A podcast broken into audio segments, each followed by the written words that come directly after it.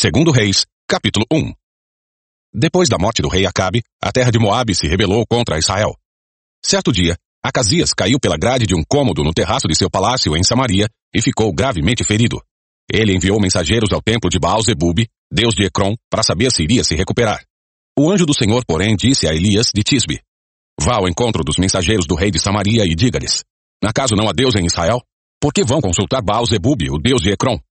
Por isso assim diz o Senhor, você nunca mais se levantará da cama onde está. Certamente morrerá. Então Elias partiu.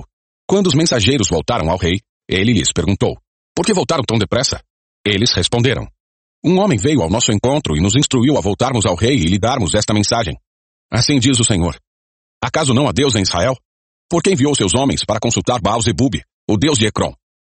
Por isso nunca mais se levantará da cama onde está. Certamente morrerá. Como era o homem que lhes anunciou essa mensagem? Perguntou o rei. Eles responderam. Vestia roupas feitas de pelos e usava um cinto de couro. Era Elias, de Tisbe. Exclamou o rei. Em seguida, enviou um capitão de seu exército com cinquenta soldados para prender Elias. Eles o encontraram sentado no alto de um monte. O capitão lhe disse, Homem de Deus, o rei ordena que você desça conosco. Elias respondeu ao capitão, Se sou homem de Deus, que desça fogo do céu e destrua você e seus cinquenta soldados. Então desceu fogo do céu e matou todos eles. O rei enviou outro capitão com cinquenta soldados. O capitão disse a Elias, Homem de Deus, o rei ordena que você desça imediatamente.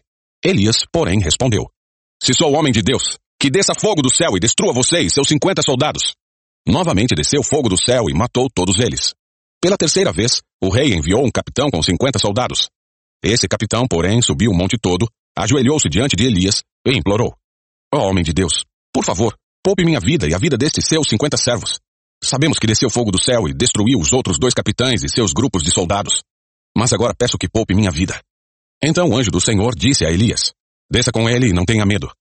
Assim Elias se levantou, desceu e foi falar com o rei. Elias disse ao rei, assim diz o Senhor. Por que enviou mensageiros para consultar Baal-Zebub, o deus de Ecrom? Acaso não há Deus em Israel? Por isso você nunca mais se levantará da cama onde está. Certamente morrerá. Então Acasias morreu, conforme o Senhor havia anunciado por meio de Elias. Acasias não tinha nenhum filho para reinar em seu lugar, de modo que seu irmão Jorão foi seu sucessor. Isso aconteceu no segundo ano do reinado de Jeorão, filho de Josafá, rei de Judá. Os demais acontecimentos do reinado de Acasias e tudo o que ele fez estão registrados no livro da história dos reis de Israel. Capítulo 2 Quando o Senhor estava para levar Elias ao céu num redemoinho, Elias e Eliseu partiram de Gilgal. No caminho, Elias disse a Eliseu, Fique aqui, pois o Senhor me mandou ir a Betel. Eliseu, porém, respondeu, Tão certo como vive o Senhor e tão certo como a sua própria vida, não o deixarei. E desceram juntos a Betel. O grupo de profetas de Betel foi ao encontro de Eliseu e lhe perguntou, Você sabe que o Senhor levará seu mestre hoje? Sim, eu sei. Respondeu Eliseu. Mas não falem sobre isso. Então Elias disse a Eliseu, Fique aqui, pois o Senhor me mandou ir a Jericó. Mas Eliseu respondeu novamente, Tão certo como vive o Senhor e tão certo como a sua própria vida, não o deixarei. E foram juntos a Jericó. O grupo de profetas de Jericó foi ao encontro de Eliseu e lhe perguntou, você sabe que o Senhor levará seu mestre hoje? Sim, eu sei. Respondeu Eliseu. Mas não falem sobre isso. Então Elias disse a Eliseu. Fique aqui, pois o Senhor me mandou ir ao rio Jordão. Mais uma vez, porém, Eliseu respondeu. Tão certo como vive o Senhor e tão certo como a sua própria vida, não o deixarei. E seguiram juntos pelo caminho. Cinquenta homens do grupo de profetas também foram e observaram de longe quando Elias e Eliseu pararam junto ao rio Jordão. Elias dobrou seu manto e bateu com ele nas águas. O rio se abriu e os dois atravessaram em terra seca. Quando chegaram à outra margem, Elias disse a Eliseu, Diga-me, o que posso fazer por você antes de ser levado embora?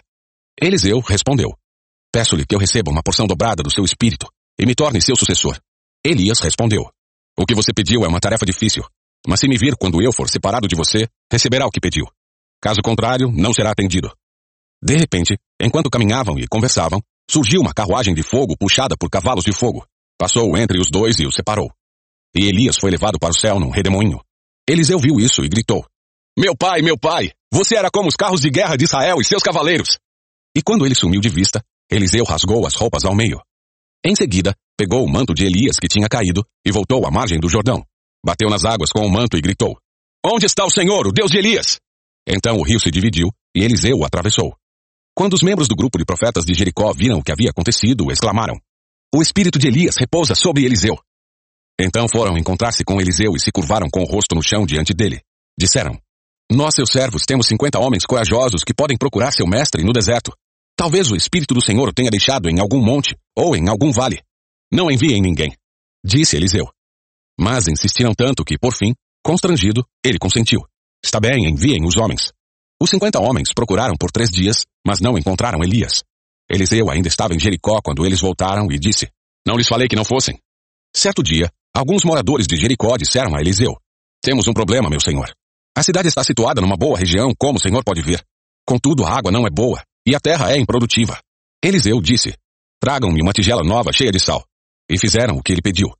Eliseu foi à nascente que abastecia a cidade com água e jogou ali o sal. Disse ele: Assim diz o Senhor: Purifiquei esta água. Ela não causará mais morte nem tornará a terra improdutiva.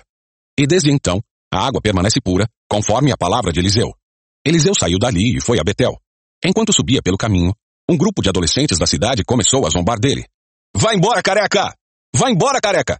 Gritavam. Eliseu se voltou para trás, olhou para eles e os amaldiçoou em nome do Senhor. Então duas ursas saíram do bosque e despedaçaram quarenta e dois adolescentes. Dali Eliseu foi para o Monte Carmelo e, por fim, voltou a Samaria. Capítulo 3 Jorão, filho de Acabe, começou a reinar em Israel no 18º ano do reinado de Josafá, rei de Judá. Reinou em Samaria por doze anos. Fez o que era mal aos olhos do Senhor, mas não tanto quanto seu pai e sua mãe. Pelo menos derrubou a coluna sagrada de Baal que seu pai havia levantado. Contudo, persistiu nos pecados que Jeroboão, filho de Nebate, havia cometido e levado o povo de Israel a cometer. Nessa, rei de Moabe, era criador de ovelhas. Costumava pagar ao rei de Israel um tributo anual de cem mil cordeiros e a lã de cem mil carneiros. Depois da morte de Acabe, porém, o rei de Moabe se rebelou contra o rei de Israel. Então, sem demora, o rei Jorão partiu de Samaria e reuniu o exército de Israel. No caminho, enviou esta mensagem a Josafá, rei de Judá. O rei de Moabe se rebelou contra mim. Você sairá comigo para batalhar contra ele? Josafá respondeu: Claro que sim. Meus soldados são seus soldados e meus cavalos são seus cavalos. E perguntou: Que caminho vamos tomar? Vamos atacar pelo deserto de Edom, respondeu o rei de Israel. O rei de Edom e seus soldados se uniram ao rei de Israel e ao rei de Judá, e os três exércitos seguiram pelo caminho. Depois que andaram sete dias pelo deserto, já não havia água para os homens nem para os animais. O que vamos fazer? exclamou o rei de Israel. Será que o Senhor trouxe os três reis até aqui só para permitir que o rei de Moabe nos derrote? Então Josafá perguntou: não há aqui um profeta do Senhor? Se houver, podemos consultar o Senhor por meio dele. Um dos oficiais do rei de Israel respondeu. Eliseu, filho de Safate, está aqui. Ele era o ajudante de Elias. Sim, o Senhor fala por meio dele. Disse Josafá. Então o rei de Israel, Josafá, o rei de Judá e o rei de Edom foram consultar Eliseu. Por que veio me procurar? Perguntou Eliseu ao rei de Israel. Vá consultar os profetas idólatras de seu pai e de sua mãe. O rei de Israel, porém, disse. Vim procurá-lo porque foi o Senhor que chamou esses três reis só para entregá-los nas mãos do rei de Moabe. Eliseu respondeu. Tão certo como vive o Senhor dos exércitos a quem sirvo, eu não lhe daria atenção alguma, se não fosse por respeito a Josafá, rei de Judá. Agora tragam-me alguém que saiba tocar harpa. Enquanto o músico tocava, a mão do Senhor veio sobre Eliseu. E ele disse, assim diz o Senhor. Este vale seco se encherá de poços de água, pois assim diz o Senhor. Vocês não verão vento nem chuva, mas o vale se encherá de água, Terão o suficiente para vocês, seus rebanhos e outros animais. E como se isso não bastasse, o Senhor ainda entregará o exército de Moabe em suas mãos. Vocês conquistarão as melhores cidades deles, até mesmo as fortificadas.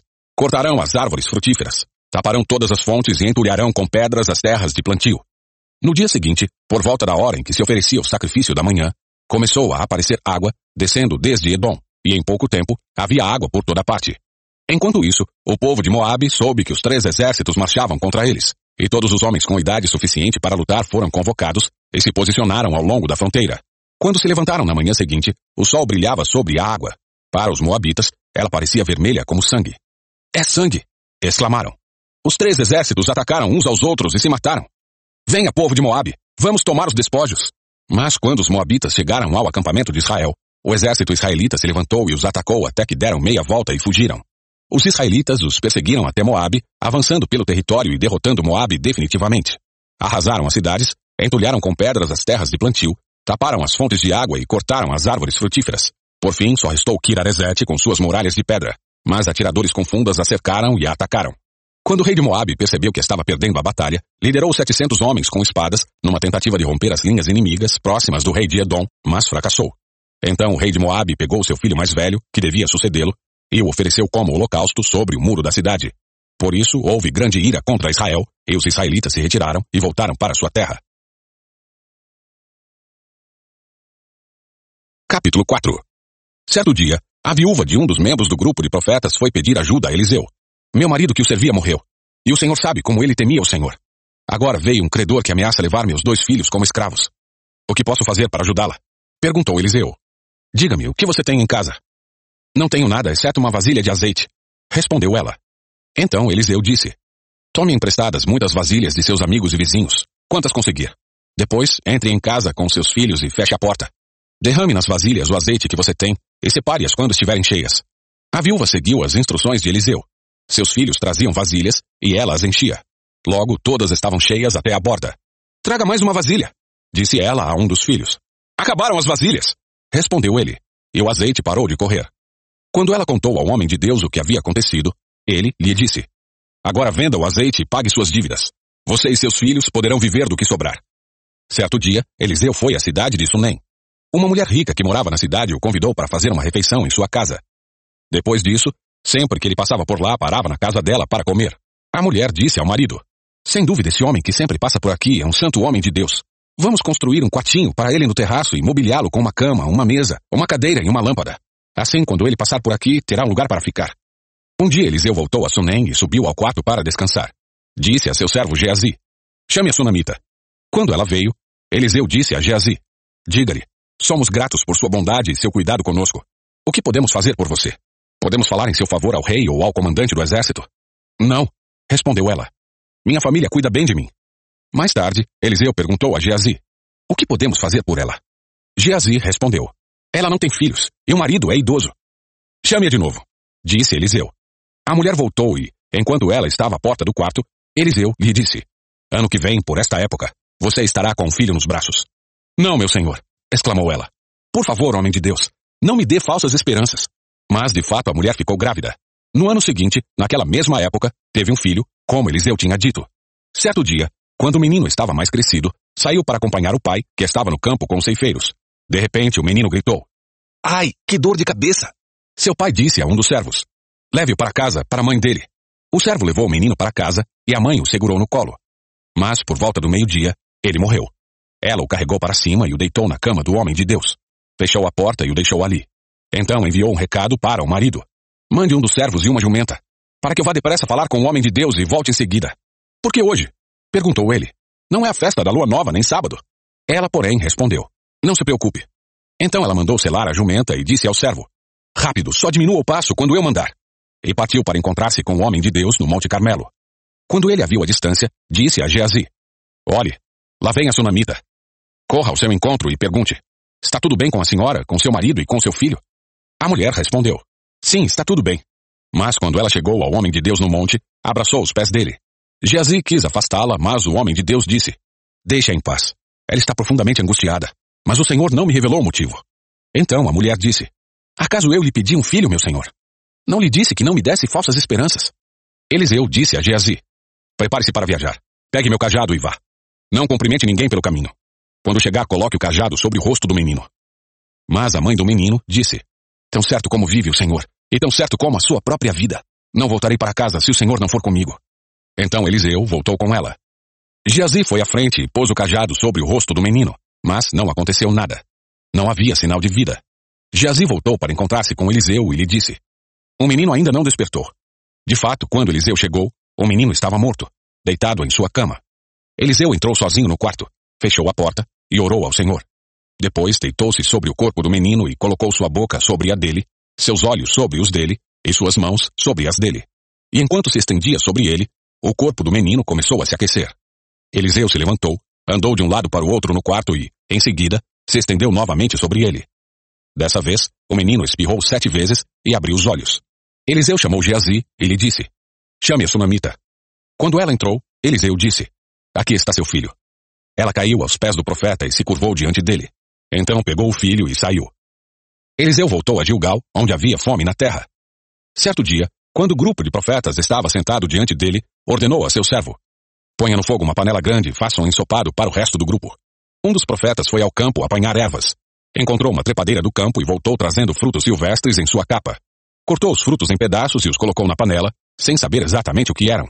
O ensopado foi servido aos homens, mas assim que provaram alguns bocados, gritaram: Homem de Deus, há veneno neste ensopado! E não puderam comê-lo. Eliseu disse: Tragam-me um pouco de farinha. Jogou a farinha na panela e disse: Agora podem comer. E o ensopado não lhes fez mal. Outro dia, um homem de Baal Salisa trouxe comida para o homem de Deus. Vinte pães de cevada feitos dos primeiros grãos da colheita e também grãos frescos. Eliseu disse: Distribua entre o povo para que comam. Como vamos alimentar cem pessoas só com isso? Perguntou seu servo. Mas Eliseu repetiu: Distribua entre o povo para que comam. Pois assim diz o Senhor: Todos comerão e ainda sobrará. E quando distribuíram o alimento, houve suficiente para todos e ainda sobrou, como o Senhor tinha dito. Capítulo 5 O rei da Síria tinha grande respeito por Naamã, comandante do seu exército, pois por meio dele o Senhor tinha dado grandes vitórias à Síria. Mas, embora Naamã fosse um guerreiro valente, sofria de lepra. Naquela época, saqueadores sírios tinham invadido o território de Israel, e entre os cativos havia uma menina que se tornou serva da esposa de Naamã. Certo dia, a menina disse à sua senhora, Como seria bom se meu senhor fosse ver o profeta em Samaria? Ele o curaria da lepra. Naamã contou ao rei o que a menina israelita tinha dito. Então o rei da Síria lhe respondeu: Vá visitar o profeta. Eu lhe darei uma carta de apresentação ao rei de Israel. Naamã partiu levando 350 quilos de prata, 72 quilos de ouro e 10 roupas de festa. A carta para o rei de Israel dizia: Com esta carta apresento meu servo Naamã. Quero que o rei o cure da lepra. Quando o rei de Israel leu a carta, rasgou as roupas e disse: Acaso sou Deus, capaz de dar ou de tirar a vida? Por que esse homem me pede que cure um leproso? Como vocês podem ver, ele procura um pretexto para nos atacar. Mas quando Eliseu, o homem de Deus, soube que o rei de Israel havia rasgado as roupas, mandou-lhe esta mensagem. Por que o rei ficou tão aflito? Envie Naamã a mim, e ele saberá que há um profeta verdadeiro em Israel. Então Naamã foi com seus cavalos e carruagens e parou à porta da casa de Eliseu. Ele mandou um mensageiro dizer a Naamã, Vá e lave-se sete vezes no rio Jordão. Sua pele será restaurada e você ficará curado da lepra. Naamã ficou indignado e disse, Imaginei que ele sairia para me receber. Esperava que movesse as mãos sobre a lepra, invocasse o nome do Senhor seu Deus e me curasse. Não são os rios Abana e Farfar em Damasco melhores que qualquer rio de Israel? Será que eu não poderia me lavar em um deles e ser curado? Naamã deu meia volta e partiu furioso. Mas seus oficiais tentaram convencê-lo, dizendo, Meu senhor, se o profeta lhe tivesse pedido para fazer algo muito difícil, o senhor não teria feito. Por certo, o senhor deve obedecer à instrução dele, pois disse apenas, vá, lave-se e será curado. Assim, Naamã desceu ao Jordão e mergulhou sete vezes, conforme a instrução do homem de Deus. Sua pele ficou saudável como a de uma criança, e ele foi curado.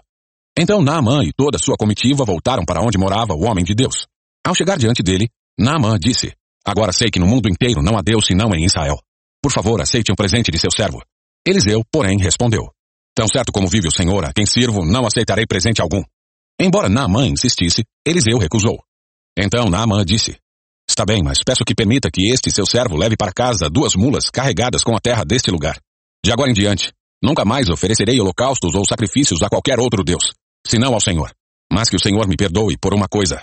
Quando meu senhor o rei for ao templo do Deus Reimon para adorar ali e se apoiar em meu braço, que o Senhor me perdoe quando eu também me curvar. Vá em paz, disse Eliseu. Então Naamã partiu para casa. Mas Geazi, servo de Eliseu, o homem de Deus, pensou. Meu senhor não deveria ter deixado esse sírio Naamã partir sem aceitar os presentes. Tão certo como vive o senhor, vou correr atrás dele para ver se consigo alguma coisa. E Geazi correu atrás de Naamã. Quando Naamã viu que Geazi corria atrás dele, desceu de sua carruagem e foi ao encontro dele. Está tudo bem? Perguntou Naamã. Sim, está tudo bem, respondeu Geazi. Meu senhor me enviou para dizer que acabaram de chegar dois jovens profetas da região montanhosa de Efraim. Meu senhor pediu 35 quilos de prata e duas roupas de festa para eles. Claro, leve 70 quilos de prata. Insistiu Naamã. Ele lhe deu duas roupas de festa, colocou a prata em duas sacolas e enviou dois servos para carregarem os presentes para Geazi. Ao chegarem à colina, Geazi pegou as sacolas, enviou os servos de volta e escondeu os presentes dentro de casa. Quando entrou para ver seu senhor Eliseu, este lhe perguntou: Onde você esteve, Geazi? Não estive em lugar algum, respondeu Geazi. Mas Eliseu lhe disse: Você não percebe que eu estava presente em espírito quando Naamã desceu da carruagem para encontrar-se com você? Esta definitivamente não era ocasião de receber dinheiro e roupas, oliveiras e videiras, ovelhas, gado e servos. Por isso você e seus descendentes sofrerão da lepra de Namã para sempre. Quando Geazi saiu dali, seu corpo estava coberto de lepra, sua pele estava branca como a neve. Capítulo 6 Certo dia, os membros do grupo de profetas disseram a Eliseu: Como vê, este lugar onde nos reunimos é pequeno demais. Vamos descer ao Rio Jordão, onde há muitos troncos, e construir ali um lugar para nos reunirmos. Está bem, disse Eliseu. Podem ir. Venha conosco, sugeriu um deles. Eu irei, disse ele. E foi com eles. Quando chegaram ao Jordão, começaram a derrubar árvores. Enquanto um deles cortava um tronco, a parte de ferro do machado caiu no rio. Ai, meu senhor! gritou. O machado era emprestado. Onde caiu? Perguntou o homem de Deus. Quando mostraram lugar para Eliseu, ele cortou um galho e o jogou na água e fez o ferro do machado flutuar. Pegue-o, disse Eliseu. E o homem estendeu a mão e o pegou. Quando o rei da Síria estava em guerra contra Israel, consultava seus oficiais e dizia: Posicionaremos nossas tropas em tal lugar. De imediato, o homem de Deus advertia o rei de Israel: Não se aproxime de tal lugar, pois os sírios planejam posicionar suas tropas ali. E o rei de Israel mandava um aviso para o lugar indicado pelo homem de Deus. Várias vezes ele advertiu o rei de que ficasse alerta naqueles lugares. Furioso com essa situação, o rei sírio reuniu seus oficiais e perguntou: Qual de vocês anda informando o rei de Israel sobre meus planos? Ó oh, meu senhor o rei, não somos nós. Respondeu um dos oficiais. Eliseu, profeta de Israel, revela ao rei de Israel até as palavras que o Senhor diz em seus aposentos. O rei ordenou: Vão e descubram onde ele está, para que eu mande capturá-lo. Então lhe informaram: Eliseu está em Dotã. Assim, certa noite, o rei da Síria mandou um grande exército com muitos carros de guerra e cavalos para cercar a cidade. Na manhã seguinte, o servo do homem de Deus se levantou bem cedo. Ao sair, viu que havia soldados, cavalos e carros de guerra por toda parte. Ai, meu senhor, o que faremos agora? exclamou o servo. Não tenha medo, disse Eliseu, pois do nosso lado há muito mais do que do lado deles. Então Eliseu orou. Ó oh, Senhor, abre os olhos dele para que veja. O Senhor abriu os olhos do servo, e ele viu as colinas ao redor de Eliseu cheias de cavalos e carruagens de fogo. Quando os sírios avançaram na direção de Eliseu, ele orou. Ó oh, Senhor, faze que fiquem cegos. E o Senhor fez que ficassem cegos, conforme Eliseu havia pedido. Então Eliseu saiu e lhes disse, Vocês tomaram o caminho errado. Esta não é a cidade certa. Sigam-me e eu os levarei até o homem que procuram. Então ele os guiou à cidade de Samaria. Assim que entraram em Samaria, Eliseu orou. Ó oh, Senhor, agora abre os olhos deles, para que vejam. O Senhor abriu os olhos deles e descobriram que estavam no meio de Samaria. Quando o rei de Israel os viu, perguntou a Eliseu: Devo matá-los, meu senhor? Devo matá-los? Claro que não, respondeu Eliseu. Eles não são prisioneiros que você capturou na batalha. Deles comida e bebida e mande-os de volta para casa, para o senhor deles. Então o rei lhes ofereceu um grande banquete e os mandou de volta para casa, para o senhor deles. Depois disso, os invasores sírios não invadiram mais a terra de Israel. Algum tempo depois, porém, Ben-Hadad, rei da Síria, reuniu todo o seu exército e cercou Samaria. Como resultado, houve grande fome na cidade. O cerco durou tanto tempo que uma cabeça de jumento era vendida por 960 gramas de prata, e um terço de litro de esterco de pombo por 60 gramas de prata. Um dia, quando o rei de Israel caminhava pelos muros da cidade, uma mulher gritou para ele: Ó oh, meu senhor, o rei, por favor, ajude-me. Ele respondeu: Se o senhor não ajudar, o que poderei fazer? Não tenho alimento na eira, nem vinho na prensa de uvas. Mas depois o rei perguntou: Qual é o problema? Ela respondeu: esta mulher me disse: Vamos comer o seu filho hoje, e amanhã comeremos o meu. Então cozinhamos meu filho e o comemos. No dia seguinte eu disse a ela: Mate seu filho para que o comamos. Mas ela o havia escondido. Quando o rei ouviu isso, rasgou as roupas. E enquanto ele caminhava pelos muros, o povo viu que, por baixo do manto, ele usava pano de saco junto à pele. Então o rei jurou: Que Deus me castigue severamente se eu não separar a cabeça de Eliseu de seus ombros ainda hoje. Eliseu estava sentado em sua casa com as autoridades de Israel quando o rei mandou um mensageiro até ele. Antes, porém, que o mensageiro chegasse, Eliseu disse às autoridades: O filho do assassino enviou um homem para cortar minha cabeça. Quando o mensageiro chegar, fechem a porta e não o deixem entrar. Logo ouviremos os passos de seu senhor atrás dele. Enquanto Eliseu ainda falava, o mensageiro chegou e comunicou a mensagem do rei. Toda essa desgraça vem do Senhor. Por que devo continuar a esperar no Senhor? Capítulo 7 Eliseu respondeu: Ouçam esta mensagem do Senhor. Assim diz o Senhor. Amanhã, a esta hora, na porta de Samaria, seis litros de farinha fina custarão apenas 12 gramas de prata, e 12 litros de cevada também custarão apenas 12 gramas de prata. O oficial que auxiliava o rei disse ao homem de Deus: Ainda que o Senhor abrisse as janelas do céu, isso não poderia acontecer. Eliseu, porém, respondeu: Você verá com os próprios olhos, mas não comerá coisa alguma. Havia quatro homens com lepra sentados junto à porta da cidade. Por que ficarmos sentados aqui esperando a morte? Perguntaram uns aos outros. Morreremos de fome se ficarmos aqui, mas também morreremos de fome se entrarmos na cidade, pois não há alimento lá. Vamos sair e nos render ao exército sírio. Se eles nos deixarem viver, melhor. Mas se nos matarem, de qualquer maneira, teríamos morrido. Ao anoitecer, partiram para o acampamento dos sírios. Quando chegaram às extremidades do acampamento, viram que não havia ninguém ali, pois o Senhor havia feito o exército sírio ouvir o ruído de carros de guerra e o galope de cavalos e os sons de um grande exército que se aproximava.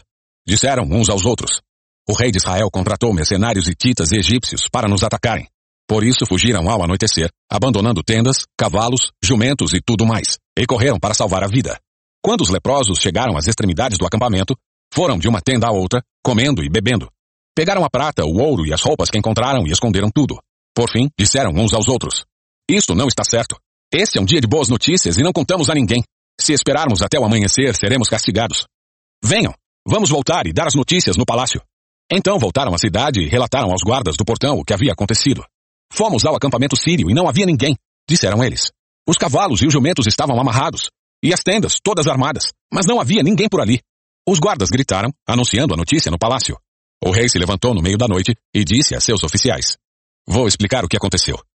Os sírios sabem que estamos morrendo de fome. Por isso deixaram o acampamento e se esconderam nos campos. Estão à nossa espera para nos capturar com vida e conquistar a cidade quando sairmos. Um de seus oficiais disse: Seria melhor que enviássemos espiões para ver. Eles podem usar cinco dos cavalos que sobraram. Se acontecer alguma coisa com eles, não será pior que se ficarem aqui e morrerem com o restante de nós. Assim, prepararam dois carros de guerra com cavalos, e o rei enviou espiões para ver o que havia acontecido ao acampamento sírio. Foram até o Rio Jordão, seguindo o rastro de roupas e equipamentos que os sírios tinham abandonado em sua fuga desesperada. Os espiões voltaram e contaram tudo ao rei. Então o povo correu e saqueou o acampamento sírio. E de fato, naquele dia, seis litros de farinha fina foram vendidos por apenas 12 gramas de prata, e 12 litros de cevada também foram vendidos por apenas 12 gramas de prata, como o Senhor tinha dito. O rei colocou o oficial que o auxiliava para controlar o movimento à porta da cidade, mas ele foi derrubado, pisoteado e morto quando a multidão correu para fora. Tudo aconteceu, portanto, conforme o homem de Deus tinha dito quando o rei foi à sua casa. O homem de Deus tinha dito ao rei: Amanhã, a esta hora, na porta de Samaria, Seis litros de farinha fina custarão apenas 12 gramas de prata, e 12 litros de cevada também custarão apenas 12 gramas de prata. O oficial do rei havia respondido. Ainda que o Senhor abrisse as janelas do céu, isso não poderia acontecer. E o homem de Deus tinha dito: Você verá com os próprios olhos, mas não comerá coisa alguma. E assim aconteceu, pois ele foi pisoteado pelo povo à porta da cidade e morreu. Capítulo 8 Eliseu tinha dito à mulher cujo filho ele havia ressuscitado: Reúna sua família e mude-se para outro lugar, pois o Senhor proclamou sobre a terra de Israel uma fome que durará sete anos. A mulher seguiu a instrução do homem de Deus, reuniu sua família e mudou-se para a terra dos filisteus, onde ficou sete anos. Ao final dos sete anos, a mulher voltou da terra dos filisteus e foi ao rei para reaver sua casa e suas terras. Quando ela chegou, o rei falava com Geazi, o servo do homem de Deus. O rei havia acabado de dizer: Conte-me alguns dos grandes feitos de Eliseu. E Geazi lhe falava sobre a ocasião em que Eliseu havia ressuscitado um menino. Naquele exato momento, a mãe do menino entrou e apresentou ao rei sua petição para reaver a casa e as terras.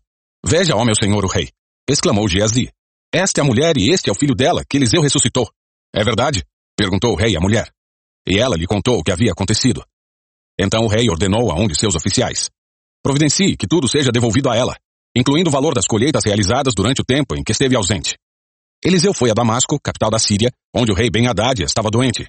Quando alguém disse ao rei que o homem de Deus tinha chegado, o rei disse a Azael: Leve um presente para o homem de Deus. Depois peça que ele pergunte ao Senhor se vou me recuperar desta doença. Azael levou consigo o presente, quarenta camelos carregados com os melhores produtos de Damasco. Foi vê-lo e disse: Seu servo Ben Haddad, rei da Síria, me enviou para perguntar se ele vai se recuperar de sua doença. Eliseu respondeu: Vá e diga-lhe: Certamente se recuperará. Na verdade, porém, o Senhor me mostrou que ele certamente morrerá. Eliseu olhou fixamente para Azael até deixá-lo constrangido. Então o homem de Deus começou a chorar. Por que o senhor está chorando? Perguntou Azael. Eliseu respondeu.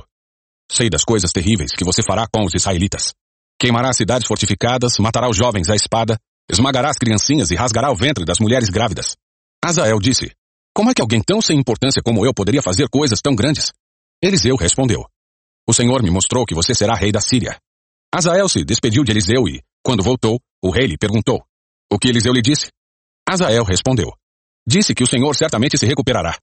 Mas no dia seguinte, Azael pegou uma coberta, encharcou-a em água e a segurou sobre o rosto do rei, até que morresse. E Azael foi seu sucessor na Síria. No quinto ano de Jorão, filho de Acabe, rei de Israel, enquanto Josafá ainda reinava em Judá, Jeorão, filho de Josafá, começou a reinar em Judá.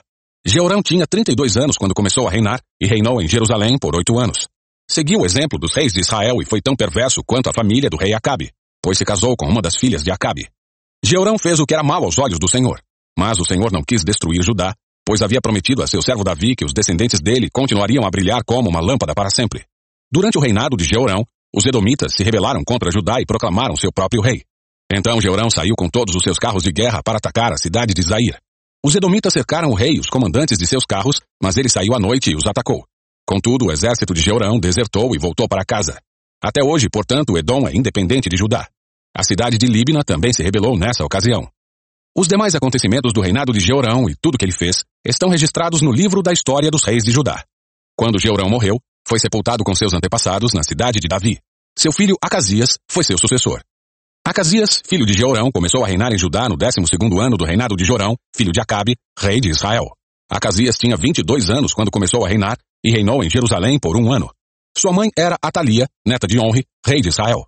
Acasias seguiu o exemplo da família do rei Acabe. Fez o que era mal aos olhos do Senhor, como a família de Acabe, pois se casou com uma mulher dessa família. Acasias se uniu a Jorão, filho de Acabe, na guerra contra Azael, rei da Síria, em Ramote de Leade. Quando os sírios feriram o rei Jorão na batalha, ele voltou a Jezreel para se recuperar dos ferimentos sofridos em Ramote. Acasias, filho de Jeorão, rei de Judá, foi visitar Jorão, filho de Acabe, em Jezreel, pois ele ainda se recuperava de seus ferimentos. Capítulo 9 Enquanto isso, o profeta Eliseu chamou um membro do grupo de profetas e lhe disse, Prepare-se para viajar e leve esta vasilha de óleo. Vá a Ramote de Leade e procure Jeú, filho de Josafá, filho de Ninse. Chame-o a uma sala à parte, longe de seus companheiros, e derrame o óleo sobre a cabeça dele. Diga-lhe, assim diz o Senhor, eu ungi rei de Israel. Depois, abra a porta e saia correndo. O jovem profeta fez o que Eliseu ordenou e foi a Ramote de Leade. Quando chegou lá, encontrou Jeú sentado com outros oficiais do exército. Comandante, tem uma mensagem para o senhor. Disse o profeta. Para qual de nós? Perguntou Jeú. Para o senhor, comandante. Respondeu ele. Jeú se levantou e entrou na casa. O jovem profeta derramou óleo sobre a cabeça de Jeú e disse, Assim diz o Senhor, o Deus de Israel. Eu ungi rei de Israel, o povo do Senhor. Destrua a família de Acabe, seu senhor. Desse modo vingarei o assassinato de meus profetas e de todos os servos do Senhor mortos por Jezabel. Toda a família de Acabe deve ser exterminada. Destruirei todos os seus descendentes do sexo masculino em Israel, tanto escravos como livres. Destruirei a família de Acabe como destruí as famílias de Jeroboão, filho de Nebate, e de Baasa, filho de Aías. Cães comerão Jezabel no campo em Jezreel, e ninguém a sepultará. Então o jovem profeta abriu a porta e saiu correndo. Jeú voltou aos outros oficiais do rei, e um deles lhe perguntou: O que esse louco queria? Está tudo bem? Vocês conhecem gente desse tipo e as coisas que eles dizem? Respondeu Jeú. Você está escondendo algo. Disseram. Conte-nos o que ele disse. Então Jeú lhes contou. Ele me disse: Assim diz o Senhor: Eu ungi rei de Israel. No mesmo instante, eles estenderam suas capas sobre os degraus para Jeú passar, tocaram a trombeta e gritaram: Jeú é rei. Assim, Jeú, filho de Josafá, filho de Ninse, liderou uma conspiração contra o rei Jorão. O rei Jorão havia estado com o exército em Ramote Gileade, onde defendeu Israel do exército de Azael, rei da Síria. Contudo, o rei Jorão tinha sido ferido na batalha e voltou a Jezreel para se recuperar dos ferimentos causados pelos sírios. Jeú disse aos homens que estavam com ele, Se querem que eu seja rei, não deixem que ninguém saia da cidade e vá a Jezreel contar o que fizemos. Em seguida, Jeú subiu numa carruagem e foi a Jezreel, onde o rei Jorão se recuperava de seus ferimentos. Acasias, rei de Judá, também estava ali, pois tinha ido visitar Jorão. Quando a sentinela na torre de Jezreel viu Jeú e sua tropa se aproximarem, gritou: Uma tropa se aproxima!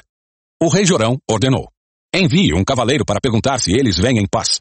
O cavaleiro foi ao encontro de Jeú e disse: O rei quer saber se vocês vêm em paz. Jeú respondeu: O que lhe interessa a paz? Junte-se a nós. A sentinela informou: Um mensageiro se encontrou com eles, mas não está voltando. Então o rei enviou outro cavaleiro. Ele foi ao encontro deles e disse: O rei quer saber se vocês vêm em paz. Jeú respondeu novamente: O que lhe interessa a paz? Junte-se a nós. A sentinela exclamou: O mensageiro se encontrou com eles, mas também não está voltando. Deve ser Jeú, filho de Ninse, pois conduz seu carro de guerra como um louco. Rápido, prepare meu carro de guerra, ordenou o rei Jorão. Jorão, rei de Israel, e Acasias, rei de Judá, cada um em seu carro, saíram ao encontro de Jeú e o acharam no campo de Nabote em Jezreel. O rei Jorão perguntou: você vem em paz, Jeú? Jeú respondeu. Como pode haver paz enquanto estamos cercados da idolatria e da feitiçaria de sua mãe, Jezabel? Então o rei Jorão deu meia volta com seus cavalos e fugiu, gritando para o rei Acasias. Traição, Acasias! Jeú disparou seu arco com toda a força e atingiu Jorão entre os ombros. A flecha atravessou seu coração e ele caiu morto dentro do carro de guerra. Jeú disse a Bidcar, seu oficial. Jogue-o no campo que pertencia a Nabote de Jezreel. Lembra-se de quando você e eu acompanhávamos a cavalo o pai dele, Acabe? O Senhor pronunciou esta mensagem contra ele. Assim diz o Senhor. Ontem vi o assassinato de Nabote e seus filhos. Juro solenemente que o farei pagar por ele neste campo. Portanto, jogue-o na propriedade de Nabote, como o Senhor disse. Quando Acasias, rei de Judá, viu o que estava acontecendo, fugiu pela estrada de Bet-Agã. Jeú foi atrás dele, gritando, Atirem nele também! E atingiram Acasias em seu carro de guerra na subida para Gur, perto de Ibleã. Ele conseguiu ir até Megido, mas morreu ali. Os servos de Acasias levaram seu corpo no carro de guerra para Jerusalém, onde o sepultaram com seus antepassados na cidade de Davi. Acasias havia começado a reinar em Judá no décimo primeiro ano do reinado de Jorão, filho de Acabe. Quando Jezabel soube que Jeú tinha chegado a Jezreel, pintou os olhos, arrumou os cabelos e sentou-se em frente a uma janela. Quando Jeú entrou pela porta do palácio, ela gritou para ele, Veio em paz, assassino! Você é como Zinri, que matou seu senhor. Jeú olhou para cima, viu Jezabel na janela e gritou, Quem está do meu lado? Dois ou três eunucos olharam para ele. Joguem-na para baixo! Ordenou Jeú. Eles a jogaram pela janela, e o sangue espirrou na parede e nos cavalos. E Jeú atropelou o corpo com as patas de seus cavalos. Em seguida, Jeú entrou no palácio, comeu e bebeu. Depois, disse, Alguém vá sepultar aquela maldita mulher, pois era filha de rei. Mas quando foram sepultá-la, só encontraram o crânio, os pés e as mãos. Quando voltaram e contaram a Jeú, ele disse, Isso cumpre a mensagem do Senhor anunciada por meio de seu servo Elias, de Tisbe. Cães devorarão o corpo de Jezabel no campo em Jezreel. Seus restos serão espalhados como esterco no campo, de modo que ninguém será capaz de reconhecê-la. Capítulo 10 Acabe tinha setenta filhos que moravam na cidade de Samaria. Jeú escreveu uma carta às autoridades e aos oficiais da cidade e aos guardiões dos filhos do rei Acabe, em que dizia, Os filhos do rei estão sob seus cuidados, e vocês têm carros de guerra, cavalos, uma cidade fortificada e armas. Assim que receberem esta carta, escolham para ser rei o melhor e mais capaz dos filhos de seu senhor e preparem-se para lutar pela dinastia de Acabe. Eles ficaram apavorados e disseram, Dois reis não foram capazes de enfrentar esse homem. O que podemos fazer? Então os administradores do palácio e da cidade, juntamente com as autoridades e os guardiões dos filhos do rei, enviaram esta mensagem a Jeú. Somos seus servos e faremos o que o Senhor ordenar. Não proclamaremos nenhum rei. Faça o que lhe parecer melhor. Jeú respondeu com outra carta. Se estão do meu lado e vão me obedecer. Tragam-me as cabeças dos filhos de seu senhor a Jezreel, amanhã a esta hora. Os setenta filhos de Acabe estavam sob os cuidados dos líderes de Samaria, onde haviam sido criados desde a infância. Quando a carta chegou, os líderes mataram setenta filhos do rei. Colocaram as cabeças em cestos e as entregaram a Jeú, em Jezreel. Um mensageiro foi a Jeú e disse, Eles trouxeram as cabeças dos filhos do rei. Então Jeú ordenou, Façam com elas dois montões junto ao portão de entrada da cidade e deixem que fique lá até amanhã cedo. Na manhã seguinte, ele saiu e se dirigiu à multidão que havia se reunido ali. Vocês não têm culpa, disse ele. Eu conspirei contra meu senhor e o matei. Mas quem matou todos estes? Podem ter certeza de que a mensagem do Senhor a respeito da família de Acabe se cumprirá. O Senhor declarou por meio de seu servo Elias que isso aconteceria.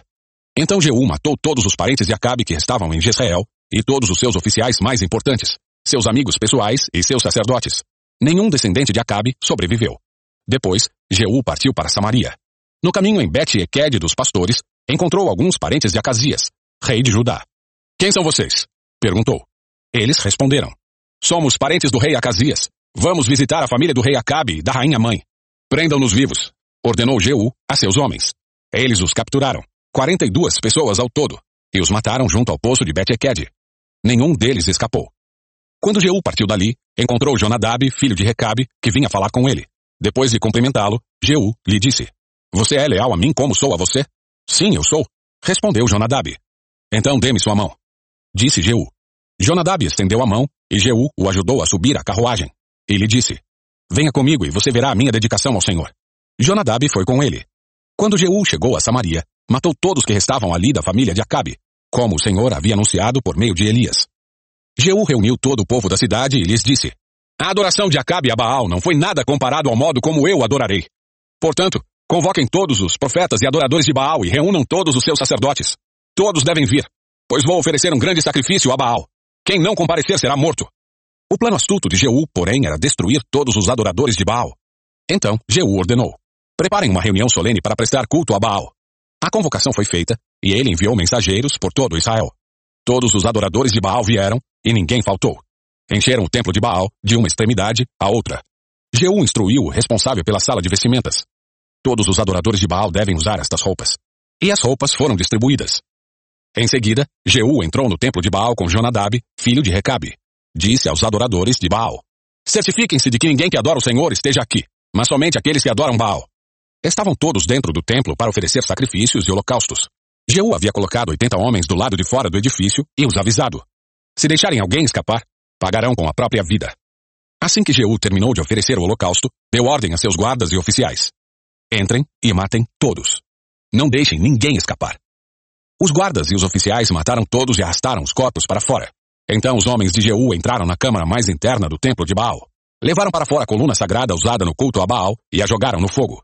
Despedaçaram a coluna sagrada, demoliram o templo de Baal e o transformaram em banheiros públicos, como é até hoje. Desse modo, Jeú destruiu todos os vestígios do culto a Baal em Israel.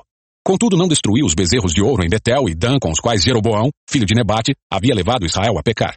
Ainda assim, o Senhor disse a Jeú, Você fez bem em seguir minhas instruções e destruir a família de Acabe. Por isso seus descendentes serão reis de Israel até a quarta geração.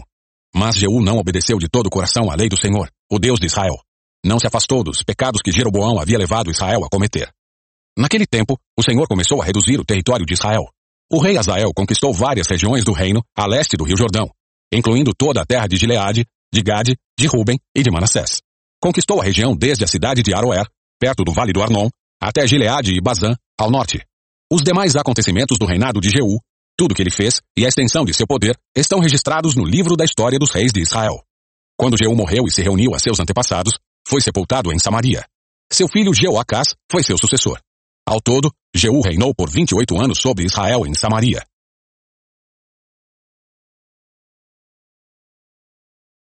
Capítulo 11 Quando Atalia, mãe de Acasias, rei de Judá, soube que seu filho estava morto, começou a exterminar o restante da família real.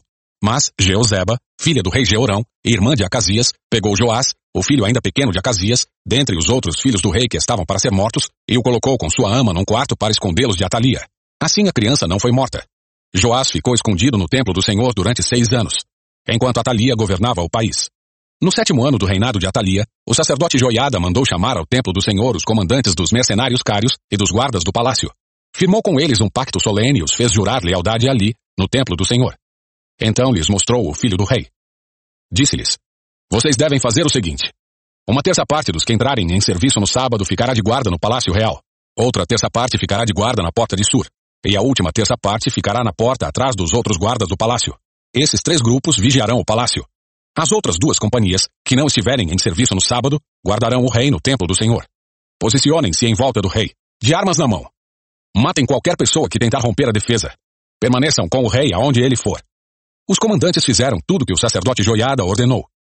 Cada um levou seus oficiais ao sacerdote Joiada, tanto os que iam entrar em serviço naquele sábado como os que iam sair. O sacerdote lhes forneceu lanças e escudos que haviam pertencido ao rei Davi e que estavam guardados no templo do Senhor. Os guardas do palácio se posicionaram em volta do rei, de armas na mão. Formaram uma fileira desde o lado sul do templo até o lado norte, ao redor do altar. Então Joiada trouxe Joás, o filho do rei, para fora, pôs a coroa em sua cabeça e lhe entregou uma cópia da lei. Depois ungiram Joás e o proclamaram rei, e todos bateram palmas e gritaram, Viva o rei! Quando Atalia ouviu o barulho dos guardas e do povo, foi para o templo do Senhor, onde o povo estava reunido. Ao chegar, viu o rei em pé, no lugar de honra junto à coluna, como era costume durante as coroações. Estava rodeado pelos comandantes e tocadores de trombeta, e gente de toda a terra se alegrava e tocava trombetas. Quando Atalia viu tudo isso, rasgou suas roupas e gritou, Traição! Traição! Então o sacerdote Joiada ordenou aos comandantes encarregados das tropas: levem aos soldados que estão na frente do templo e matem qualquer pessoa que a seguir. Pois o sacerdote tinha dito: ela não deve ser morta dentro do templo do Senhor. Eles a prenderam e a levaram à porta por onde os cavalos entram no palácio, e ela foi morta ali. Joiada fez uma aliança entre o Senhor, o rei e o povo, estabelecendo que eles seriam o povo do Senhor. Também firmou uma aliança entre o rei e o povo. Todo o povo foi ao templo de Baal e o derrubou. Demoliram os altares, despedaçaram os ídolos e executaram Matã, sacerdote de Baal, em frente aos altares. O sacerdote Joiada pôs guardas no templo do Senhor. Em seguida, os comandantes dos mercenários cários e todo o povo escoltaram o rei para fora do templo do Senhor. Passaram pela porta da guarda e entraram no palácio, onde o rei se sentou no trono real.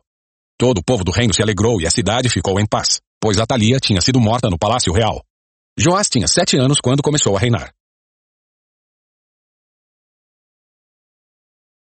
Capítulo 12 Joás começou a reinar em Judá no sétimo ano do reinado de Jeú, rei de Israel. Reinou em Jerusalém por quarenta anos. Sua mãe se chamava Zíbia e era de Berseba. Durante toda a vida, Joás fez o que era certo aos olhos do Senhor, como o sacerdote Joiada o orientava. Mesmo assim, não destruiu os santuários idólatras, e o povo continuou a oferecer sacrifícios e a queimar incenso nesses lugares.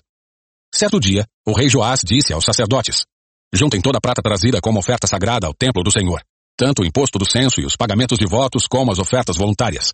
Cada sacerdote deve recolher a prata com um dos tesoureiros e usá-la para fazer os reparos necessários no templo. Contudo, no vigésimo terceiro ano do reinado de Joás, os sacerdotes ainda não haviam feito os reparos no templo. Então o rei Joás chamou Joiada e os outros sacerdotes e lhes perguntou, Por que ainda não fizeram os reparos no templo? Não recebam mais a prata dos tesoureiros, exceto a que for usada para reparar o templo.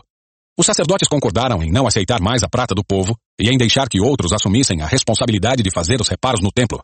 O sacerdote Joiada fez uma abertura na tampa de uma caixa grande e a colocou do lado direito do altar, na entrada do templo do Senhor. Os sacerdotes que guardavam a entrada colocavam na caixa todas as contribuições do povo. Sempre que a caixa ficava cheia, o secretário da corte e o sumo sacerdote pesavam a prata trazida ao templo do Senhor e a colocavam em sacolas. Entregavam a prata aos supervisores da construção, que a usavam para pagar os homens que trabalhavam no templo do Senhor os carpinteiros, os construtores, os pedreiros e os cortadores de pedra. Também compravam a madeira e as pedras lavradas necessárias para fazer os reparos no templo do Senhor e pagavam outras despesas relacionadas à reforma do templo. A contribuição trazida ao templo não era usada para fazer taças de prata, nem cortadores de pavio, nem bacias, nem trombetas, nem outros utensílios de ouro ou prata para o templo do Senhor. Era entregue aos trabalhadores, que a usavam para fazer os reparos no templo. Não se pedia que os supervisores da construção prestassem contas desse valor, pois eram homens de confiança. Mas as contribuições das ofertas pela culpa e das ofertas pelo pecado não eram trazidas ao templo do Senhor. Eram entregues aos sacerdotes para seu uso pessoal. Nessa época, Azael, rei da Síria, guerreou contra Gate e a conquistou. Então resolveu atacar Jerusalém. O rei Joás recolheu todos os objetos sagrados que Josafá, Jeurão e Acasias, os reis anteriores de Judá, tinham consagrado e os que ele mesmo consagrara. Enviou-os a Azael, junto com todo o ouro que havia na tesouraria do templo do Senhor e no palácio real. Com isso, Azael suspendeu o ataque a Jerusalém. Os demais acontecimentos do reinado de Joás e tudo o que ele fez estão registrados no livro da história dos reis de Judá. Os oficiais de Joás conspiraram contra ele e o assassinaram em Bet-Milo, na estrada para Sila. Os oficiais que o assassinaram foram Josacar, filho de Simeate, e Jeozabade, filho de Somer. Joás foi sepultado com seus antepassados na cidade de Davi. Seu filho Amazias foi seu sucessor. Capítulo 13 Jeoacás, filho de Jeú, começou a reinar em Israel no vigésimo terceiro ano do reinado de Joás, filho de Acasias, rei de Judá. Reinou em Samaria por dezessete anos. Fez o que era mal aos olhos do Senhor, seguiu o exemplo de Jeroboão, filho de Nebate, e persistiu nos pecados que Jeroboão havia levado Israel a cometer. O Senhor se irou grandemente com Israel e permitiu que Azael, rei da Síria, e seu filho Ben-Hadad derrotassem os israelitas repetidas vezes. Então Jeoacás orou ao Senhor pedindo ajuda, e o Senhor atendeu a sua oração, pois viu como o rei da Síria oprimia Israel cruelmente. O Senhor providenciou um libertador para salvar os israelitas da tirania dos sírios, e Israel voltou a viver em segurança, como em outros tempos. Ainda assim, continuaram a seguir o mau exemplo de Jeroboão. Também permitiram que poste de Azerá permanecesse em pé em Samaria. Por fim, o exército de Jeoacás foi reduzido a 50 cavaleiros, 10 carros de guerra e 10 mil soldados de infantaria. O rei da Síria havia destruído o restante, como se fosse pó debaixo de seus pés. Os demais acontecimentos do reinado de Jeoacás tudo que ele fez e a extensão de seu poder estão registrados no livro da história dos reis de Israel. Quando Jeoacás morreu e se reuniu a seus antepassados, foi sepultado em Samaria. Seu filho Jeoás foi seu sucessor. Jeoás, filho de Jeoacás, começou a reinar em Israel no 37 ano do reinado de Joás, rei de Judá. Reinou em Samaria por 16 anos. Fez o que era mal aos olhos do Senhor. Não se afastou dos pecados que Jeroboão, filho de Nebate, havia levado Israel a cometer. Os demais acontecimentos do reinado de Jeoás e tudo o que ele fez, incluindo a extensão de seu poder e a guerra contra Amazias, estão registrados no livro da história dos reis de Israel. Quando Jeoás morreu e se reuniu a seus antepassados, foi sepultado em Samaria com os reis de Israel. Seu filho Jeroboão II foi seu sucessor. Quando Eliseu estava sofrendo da doença da qual morreria, Jeoás, rei de Israel, o visitou e chorou por ele, dizendo: Meu pai, meu pai, você era como os carros de guerra de Israel e seus cavaleiros. Eliseu lhe disse: Pegue um arco e algumas flechas. E o rei fez o que ele pediu. Então Eliseu lhe disse: Põe a mão sobre o arco. E pôs suas mãos sobre as mãos do rei. Em seguida ordenou: Abra a janela que dá para o leste. E o rei a abriu. Depois, Eliseu disse: Atire. E o rei atirou uma flecha. Essa é a flecha do Senhor. Anunciou Eliseu. É uma flecha de vitória sobre a Síria, pois você conquistará completamente os sírios em Afeque. Depois, Eliseu disse, Agora pegue as outras flechas e atire-as contra o chão. O rei pegou as flechas e atirou-as contra o chão três vezes. O homem de Deus se irou com ele. Você deveria ter atirado contra o chão cinco ou seis vezes, exclamou. Assim teria ferido os sírios até que fossem completamente destruídos. Agora você será vitorioso apenas três vezes. Eliseu morreu e foi sepultado. Grupos de saqueadores moabitas costumavam invadir a terra na virada do ano. Certa vez, enquanto alguns israelitas sepultavam um homem, viram um desses bandos. Rapidamente jogaram o corpo no túmulo de Eliseu e fugiram. Assim que o corpo tocou os ossos de Eliseu, o homem voltou à vida e se pôs em pé. Azael, rei da Síria, oprimiu Israel durante todo o reinado de Jeoacás. O Senhor, porém, foi bondoso e misericordioso com os israelitas, e eles não foram totalmente destruídos. Teve compaixão deles por causa da aliança que havia feito com Abraão, Isaque e Jacó. Naquela ocasião, como até hoje, não quis destruí-los completamente nem expulsá-los de sua presença. Azael, rei da Síria, morreu, e seu filho Ben-Hadad foi seu sucessor. Então Jeoás, filho de Jeoacás, reconquistou as cidades que Ben-Hadad havia tomado de seu pai Jeoacás. Jeoás derrotou Ben-Hadad em três ocasiões e recuperou as cidades israelitas. Capítulo 14 Amazias, filho de Joás, começou a reinar em Judá no segundo ano do reinado de Jeoás, filho de Jeoacás, rei de Israel. Amazias tinha 25 anos quando começou a reinar e reinou em Jerusalém por 29 anos. Sua mãe se chamava Jeoadã e era de Jerusalém. Amazias fez o que era certo aos olhos do Senhor, mas não como seu antepassado Davi. Seguiu o exemplo de seu pai Joás. Amazias não destruiu os santuários idólatras, e o povo continuou a oferecer sacrifícios e a queimar incenso nesses lugares. Quando Amazias se firmou no poder, executou os oficiais que haviam assassinado seu pai. Contudo, não matou os filhos dos assassinos, em obediência ao mandamento do Senhor, registrado por Moisés no livro da lei. Os pais não serão executados por causa do pecado dos filhos, nem os filhos por causa do pecado dos pais. Aqueles que merecem morrer deverão ser executados por causa de seus próprios crimes. Amazias também matou dez mil edomitas no Vale do Sal. Conquistou a cidade de Selá e mudou seu nome para Jocteel, como se chama até hoje. Certo dia, ele enviou mensageiros a Jeoás, filho de Jeoacás, filho de Jeú, rei de Israel, com este desafio. Venha enfrentar-me numa batalha. Mas Jeoás, rei de Israel, respondeu a Amazias, rei de Judá, com a seguinte história. Nos montes do Líbano, o espinheiro enviou esta mensagem ao poderoso cedro. Dê sua filha em casamento a meu filho. No entanto, um animal selvagem do Líbano veio, pisoteou o espinheiro e o esmagou. De fato, você derrotou Edom e está orgulhoso disso. Mas contente-se com sua vitória e fique em casa. Por que trazer desgraça sobre você e o povo de Judá? Amazias, porém, se recusou a ouvir. Então Jeoás, rei de Israel, mobilizou seu exército contra Amazias, rei de Judá. Os dois exércitos se enfrentaram em Bet-Semes, em Judá. O exército de Judá foi derrotado pelo exército de Israel e os soldados fugiram para casa. Jeoás, rei de Israel, capturou Amazias, filho de Joás, filho de Acasias, rei de Judá, em Bet-Semes. Em seguida marchou para Jerusalém, onde destruiu 180 metros do muro da cidade, desde a porta de Efraim até a porta da esquina. Levou embora todo o ouro, toda a prata e todos os utensílios do templo do Senhor. Também levou os tesouros do palácio real e fez reféns. Depois, voltou para Samaria. Os demais acontecimentos do reinado de Jeoás e tudo que ele fez, incluindo a extensão de seu poder e sua guerra contra Amazias, rei de Judá, estão registrados no livro da história dos reis de Israel. Quando Jeoás morreu e se reuniu a seus antepassados, foi sepultado em Samaria, com os reis de Israel. Seu filho Jeroboão II foi seu sucessor. Amazias, filho de Joás, rei de Judá, viveu ainda mais 15 anos depois da morte de Jeoás, filho de Jeoacás, rei de Israel. Os demais acontecimentos do reinado de Amazias estão registrados no livro da história dos reis de Judá. Houve uma conspiração contra Amazias em Jerusalém, e ele fugiu para Laques. Seus inimigos, porém, mandaram assassinos atrás dele e o mataram ali. Seu corpo foi trazido de volta para Jerusalém num cavalo, e ele foi sepultado com seus antepassados na cidade de Davi.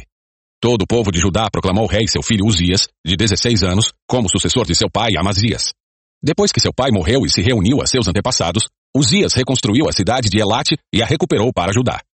Jeroboão II, filho de Jeoás, começou a reinar em Israel no 15º ano do reinado de Amazias, filho de Joás, rei de Judá. Reinou em Samaria por 41 anos. Fez o que era mal aos olhos do Senhor. Não se afastou dos pecados que Jeroboão, filho de Nebate, havia levado Israel a cometer. Jeroboão II recuperou os territórios de Israel entre Leboamate e o Mar Morto, conforme o Senhor, o Deus de Israel, havia anunciado por meio de Jonas, filho de Amitai, profeta de Gat-Efer. O Senhor viu como era grande o sofrimento em Israel, tanto para escravos como para livres, e não havia ninguém em Israel que pudesse socorrê-los. E porque o Senhor não tinha dito que apagaria completamente o nome de Israel, usou Jeroboão II, filho de Jeoás, para socorrê-los. Os demais acontecimentos do reinado de Jeroboão II, tudo o que ele fez, a extensão de seu poder, as guerras que travou e como ele recuperou para Israel as cidades de Damasco e de Amate, que haviam pertencido a Judá, estão registrados no livro da história dos reis de Israel. Quando Jeroboão II morreu e se reuniu a seus antepassados, foi sepultado em Samaria com os reis de Israel. Seu filho Zacarias foi seu sucessor. Capítulo 15 Uzias, filho de Amazias, começou a reinar em Judá no 27 ano do reinado de Jeroboão II, rei de Israel. Tinha 16 anos quando começou a reinar e reinou em Jerusalém por 52 anos. Sua mãe se chamava Jecolias e era de Jerusalém. Fez o que era certo aos olhos do Senhor, como seu pai Amazias. Contudo, não destruiu os santuários idólatras e o povo continuou a oferecer sacrifícios e a queimar incenso nesses lugares. O Senhor feriu o rei com lepra, enfermidade que durou até o dia de sua morte. Vivia isolado numa casa separada. Jotão, filho do rei, tomava conta do palácio e governava o povo. Os demais acontecimentos do reinado de Uzias e tudo o que ele fez estão registrados no livro da história dos reis de Judá. Quando Uzias morreu, foi sepultado com seus antepassados na cidade de Davi. Seu filho Jotão foi seu sucessor. Zacarias, filho de Jeroboão II, começou a reinar em Israel no 38º ano do reinado de Uzias, rei de Judá. Reinou em Samaria por seis meses. Fez o que era mal aos olhos do Senhor como seus antepassados. Não se afastou dos pecados que Jeroboão, filho de Nebate, havia levado Israel a cometer. Então Salum, filho de Jabes, conspirou contra Zacarias, matou-o diante do povo e se tornou seu sucessor. Os demais acontecimentos do reinado de Zacarias estão registrados no livro da história dos reis de Israel. Assim se cumpriu a mensagem do Senhor a Jeú. Seus descendentes serão reis de Israel até a quarta geração. Salum, filho de Jabes, começou a reinar em Israel no 39 ano do reinado de Uzias, rei de Judá. Reinou em Samaria por apenas um mês. Então Menahem, filho de Gade, veio de Tirza a Samaria, matou Salom, filho de Jabes, e se tornou seu sucessor. Os demais acontecimentos do reinado de Salom, incluindo a conspiração que liderou, estão registrados no livro da história dos reis de Israel. Nessa ocasião, Menahem destruiu a cidade de Tapua e seus arredores até Tirza, pois seus habitantes se recusaram a entregar a cidade. Matou toda a população e rasgou o ventre das mulheres grávidas. Menahem, filho de Gade, começou a reinar em Israel no 39 ano do reinado de Uzias, rei de Judá. Reinou em Samaria por dez anos. Fez o que era mal aos olhos do Senhor. Durante todo o seu reinado, não se afastou dos pecados que Jeroboão, filho de Nebate, havia levado Israel a cometer. Então Tiglat-Pileser, rei da Síria, invadiu a terra de Israel. Contudo, Menahem lhe pagou 35 toneladas de prata a fim de obter seu apoio e firmar-se no poder. Menahem extorquiu esse valor dos ricos de Israel e exigiu que cada um contribuísse com 600 gramas de prata para o tributo pago ao rei da Síria. Assim, o rei da Síria parou de atacar Israel e foi embora. Os demais acontecimentos do reinado de Menahem e tudo que ele fez estão registrados no livro da história dos reis de Israel. Quando Menahem morreu e se reuniu a seus antepassados, seu filho Pecaías se tornou seu sucessor. Pecaías, filho de Menahem, começou a reinar em Israel no quinquagésimo ano do reinado de Uzias, rei de Judá. Reinou em Samaria por dois anos. Fez o que era mal aos olhos do Senhor. Não se afastou dos pecados que Jeroboão, filho de Nebate, havia levado Israel a cometer. Então Peca, filho de Remalias e comandante do exército de Pecaías, conspirou contra ele acompanhado de cinquenta homens de Gileade, assassinou o rei, e também Agob e Arié, na fortaleza do palácio em Samaria, e Peca se tornou seu sucessor. Os demais acontecimentos do reinado de Pecaías e tudo o que ele fez estão registrados no livro da história dos reis de Israel. Peca, filho de Remalias, começou a reinar em Israel no 52 segundo ano do reinado de Uzias, rei de Judá. Reinou em Samaria por vinte anos. Fez o que era mal aos olhos do Senhor. Não se afastou dos pecados que Jeroboão, filho de Nebate, havia levado Israel a cometer. Durante o reinado de Peca, Tiglat-Pileser, rei da Síria, atacou Israel novamente e conquistou as cidades de Ijon, Abel-Bet-Maaca, Janoa, Quedes e Azor. Também conquistou as regiões de Gileade e da Galileia e todo o território de Naftali e levou os habitantes cativos para a Assíria. Então Oséias, filho de Elá, conspirou contra Peca, filho de Remalias, e o assassinou. Começou a reinar em Israel no vigésimo ano do reinado de Jotão, filho de Uzias. Os demais acontecimentos do reinado de Peca e tudo que ele fez estão registrados no livro da história dos reis de Israel. Jotão, filho de Uzias, começou a reinar em Judá no segundo ano do reinado de Peca, filho de Remalias, rei de Israel. Tinha 25 anos quando começou a reinar e reinou em Jerusalém por 16 anos. Sua mãe se chamava Jerusa e era filha de Zadok. Jotão fez o que era certo aos olhos do Senhor como seu pai Uzias. Contudo, não destruiu os santuários idólatras e o povo continuou a oferecer sacrifícios e a queimar incenso nesses lugares. Jotão reconstruiu a porta superior do templo do Senhor. Os demais acontecimentos do reinado de Jotão e tudo o que ele fez estão registrados no livro da história dos reis de Judá. Naqueles dias, o Senhor começou a instigar Rezim, rei da Síria, e Peca, filho de Remalias, a atacarem Judá. Quando Jotão morreu, foi sepultado com seus antepassados na cidade de Davi. Seu filho Acás foi seu sucessor. Capítulo 16 Acás, filho de Jotão, começou a reinar em Judá no 17 ano do reinado de Peca, filho de Remalias. Tinha 20 anos quando começou a reinar e reinou em Jerusalém por 16 anos. Ao contrário de seu antepassado Davi, não fez o que era certo aos olhos do Senhor seu Deus. Em vez disso, seguiu o exemplo dos reis de Israel e até sacrificou seu filho no fogo. Desse modo, seguiu as práticas detestáveis das nações que o Senhor havia expulsado da terra diante dos israelitas. Ofereceu sacrifícios e queimou incenso nos santuários idólatras, nos montes e debaixo de toda árvore verdejante. Então Rezim, rei da Síria, e Peca, filho de Remalias, rei de Israel, subiram para atacar Jerusalém. Cercaram Acás, mas não conseguiram derrotá-lo. Nessa época, o rei de Edom recuperou a cidade de Elate para os edomitas. Expulsou o povo de Judá e colocou edomitas para morarem ali, onde estão até hoje. O rei Acaz enviou mensageiros para dizer a Tiglat-Pileser, rei da Síria: Sou seu servo e seu súdito. Venha salvar-me dos exércitos da Síria e de Israel que estão me atacando. Então Acaz pegou a prata e o ouro do templo do Senhor e dos tesouros do palácio e os enviou como pagamento para o rei da Síria. O rei da Síria atendeu ao pedido e atacou Damasco, a capital da Síria, e deportou seus habitantes para Kir. Também matou Rezim, rei da Síria. Então o rei Acás foi a Damasco para encontrar-se com Tiglat-Pileser, rei da Assíria. Enquanto estava lá, viu o altar da cidade e enviou ao sacerdote Urias um modelo e um desenho detalhado do altar. O sacerdote Urias seguiu as instruções do rei e construiu um altar exatamente igual, que ficou pronto antes de o rei voltar de Damasco. Quando o rei voltou, viu o altar e ofereceu sacrifícios sobre ele. Apresentou um holocausto, uma oferta de cereal e uma oferta derramada, e aspergiu o altar com o sangue de uma oferta de paz. O rei Acás removeu o antigo altar de bronze de seu lugar, na frente do templo do Senhor, entre o novo altar e a entrada, e o colocou do lado norte do novo altar.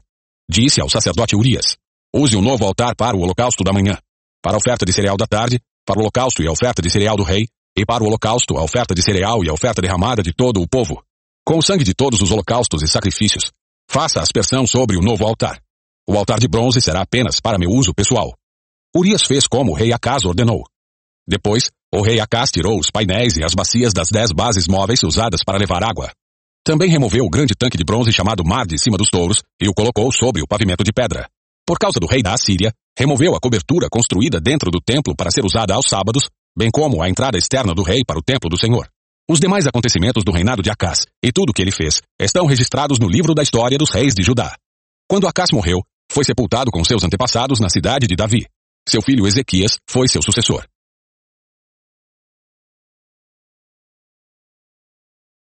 Capítulo 17 Oséias, filho de Elá, começou a reinar em Israel no décimo segundo ano do reinado de Acás, rei de Judá. Reinou em Samaria por nove anos. Fez o que era mal aos olhos do Senhor, mas não tanto quanto os reis que governaram Israel antes dele. Salmaneser, rei da Assíria, atacou o rei Oséias e o obrigou a lhe pagar tributos. Oséias, porém, conspirou contra o rei da Assíria. Deixou de pagar o tributo anual e pediu ajuda a Sô, rei do Egito. Quando o rei da Síria descobriu a traição de Oséias, mandou colocá-lo na prisão. O rei da Síria ocupou todo o território de Israel e, durante três anos, cercou a cidade de Samaria. Por fim, no nono ano do reinado de Oséias, o rei assírio conquistou Samaria e exilou os israelitas na Síria. Criou assentamentos para eles em Ala, ao longo das margens do rio Abor, em Gozã e nas cidades da Média. Isso aconteceu porque os israelitas adoraram outros deuses. Pecaram contra o Senhor seu Deus, que os havia tirado da terra do Egito e os livrado do poder do faraó, o rei do Egito. Seguiram as práticas das nações que o Senhor tinha expulsado de diante deles bem como as práticas introduzidas pelos reis de Israel. Os israelitas também fizeram, em segredo, muitas coisas que não eram corretas diante do Senhor, seu Deus. Construíram santuários idólatras em todas as cidades, desde o menor posto de vigilância até a maior cidade murada.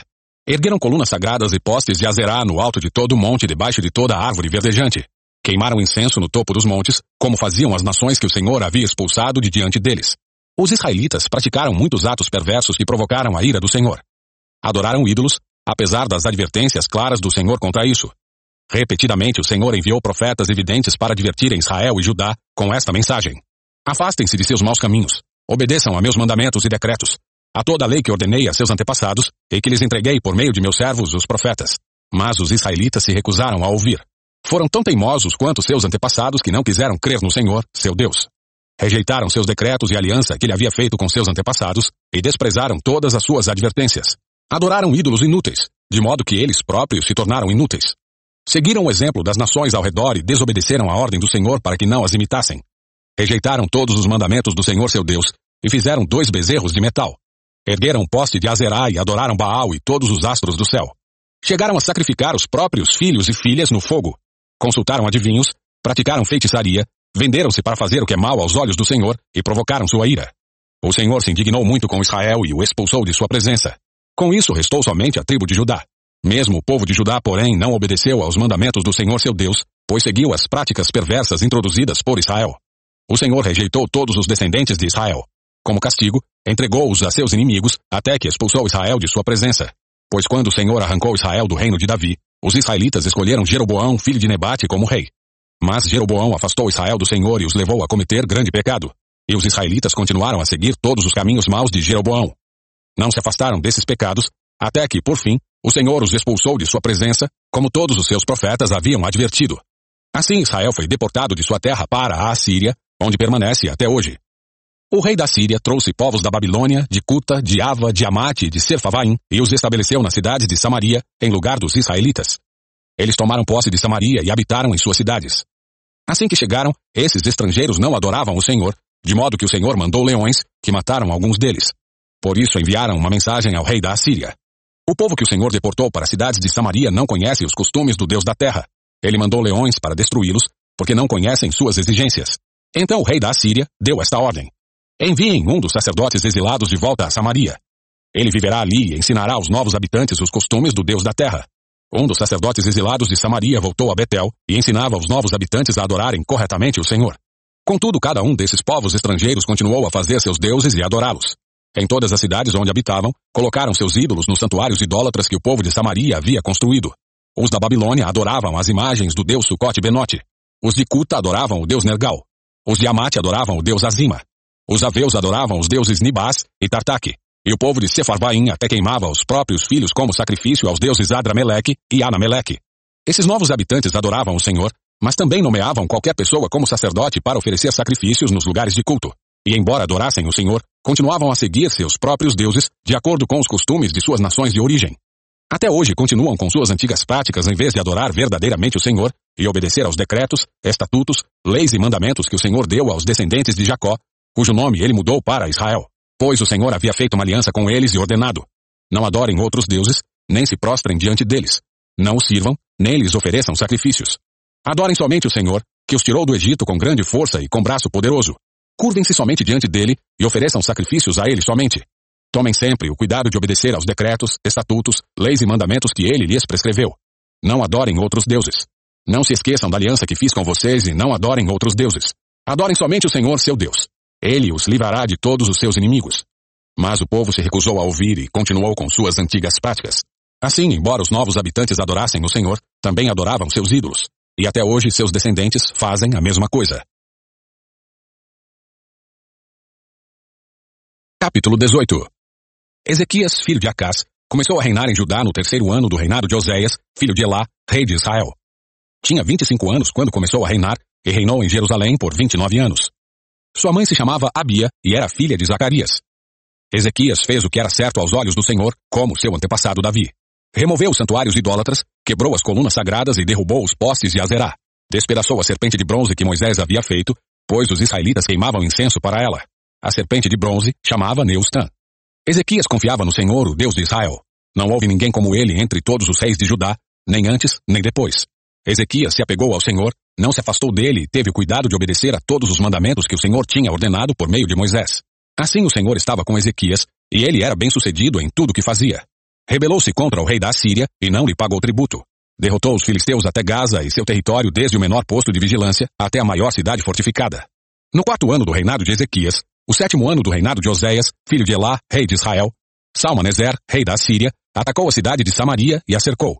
Três anos depois, no sexto ano do reinado de Ezequias, e no nono ano do reinado de Oséias, rei de Israel, Samaria foi conquistada. O rei assírio deportou os israelitas para a Síria e os colocou em assentamentos em Ala, ao longo das margens do rio Abor, em Gozã e nas cidades da Média. Isso aconteceu porque eles não ouviram nem obedeceram ao Senhor, seu Deus. Em vez disso, violaram sua aliança, todas as leis das quais Moisés, servo do Senhor, havia ordenado que obedecessem. No décimo quarto ano do reinado de Ezequias, Senaqueribe, rei da Assíria, atacou as cidades fortificadas de Judá e as conquistou. Ezequias, rei de Judá, enviou esta mensagem ao rei da Síria, em Laques. Cometi um erro. Se você se retirar, eu lhe pagarei qualquer tributo que exigir. O rei da Síria exigiu 10.500 quilos de prata e 1.050 quilos de ouro. Para juntar essa quantia, Ezequias usou toda a prata guardada no templo do Senhor e nos tesouros do palácio. Arrancou até o ouro das portas e dos batentes do templo do Senhor, que ele havia coberto com ouro e entregou tudo ao rei da Síria. Apesar disso, o rei da Síria enviou de Laques, seu comandante em chefe, seu comandante de campo e seu porta-voz, juntamente com um grande exército, para confrontarem o rei Ezequias em Jerusalém. Os assírios se posicionaram ao lado do aqueduto que abastece o tanque superior, perto do caminho para o campo onde se lava roupa. Mandaram chamar o rei Ezequias, mas ele enviou os seguintes oficiais ao encontro deles. Eliakim, filho de Ilquias, o administrador do palácio, Sebna, o secretário da corte, e Joá, filho de Asaf, o historiador do reino. O porta-voz do rei assírio mandou que transmitissem esta mensagem a Ezequias. Assim diz o grande rei da Síria. Em que você confia que lhe dá tanta segurança? Pensa que meras palavras podem substituir experiência e força militar? Com quem você conta para se rebelar contra mim? Com o Egito? Se você se apoiar no Egito, ele será como um junco que se quebra sob seu peso e perfura sua mão. O faraó, rei do Egito, não é digno de nenhuma confiança. Talvez vocês digam: Confiamos no Senhor nosso Deus. Mas não foi a ele que Ezequias insultou? Ezequias não destruiu os santuários e altares dele e obrigou todos em Judá e Jerusalém a adorarem somente no altar em Jerusalém? Vou lhes dizer uma coisa. Façam um acordo com meu senhor, o rei da Síria. Eu lhes darei dois mil cavalos se forem capazes de encontrar homens em número suficiente para montá-los. Com seu exército minúsculo, como podem pensar em desafiar até o contingente mais fraco do exército de meu senhor? Mesmo com a ajuda dos carros de guerra e dos cavaleiros do Egito. Além disso, imaginam que invadimos sua terra sem a direção do Senhor? Foi o próprio Senhor que nos disse: ataquem essa terra e destruam-na. Então ele Eliakim, filho de Ilquias, Sebna e Joá disseram ao porta-voz: Por favor, fale conosco em aramaico, pois entendemos bem essa língua. Não fale em hebraico, pois o povo sob o muro o ouvirá. O porta-voz, no entanto, respondeu: Vocês pensam que meu senhor enviou essa mensagem apenas para vocês e para seu senhor? Ele quer que todo o povo a ouça, pois quando cercarmos esta cidade, eles sofrerão junto com vocês. Ficarão tão famintos e sedentos que comerão as próprias fezes e beberão a própria urina. Então o porta-voz se levantou e gritou em hebraico: Ouçam esta mensagem do grande rei da Assíria. Assim diz o rei: Não deixem que Ezequias os engane. Ele jamais será capaz de livrá-los de meu poder. Não deixem que ele os convença a confiar no Senhor, dizendo: Certamente o Senhor nos livrará. Esta cidade jamais cairá nas mãos do rei da Síria. Não deem ouvidos a Ezequias. Estas são as condições que o rei da Síria oferece. Façam as pazes comigo, Abram as portas e saiam. Então cada um de vocês continuará a comer de sua própria videira e de sua própria figueira e a beber de seu próprio poço. Depois providenciarei que sejam levados a outra terra como esta. Uma terra com cereais e vinho novo, com pão e vinhedos, com olivais e mel.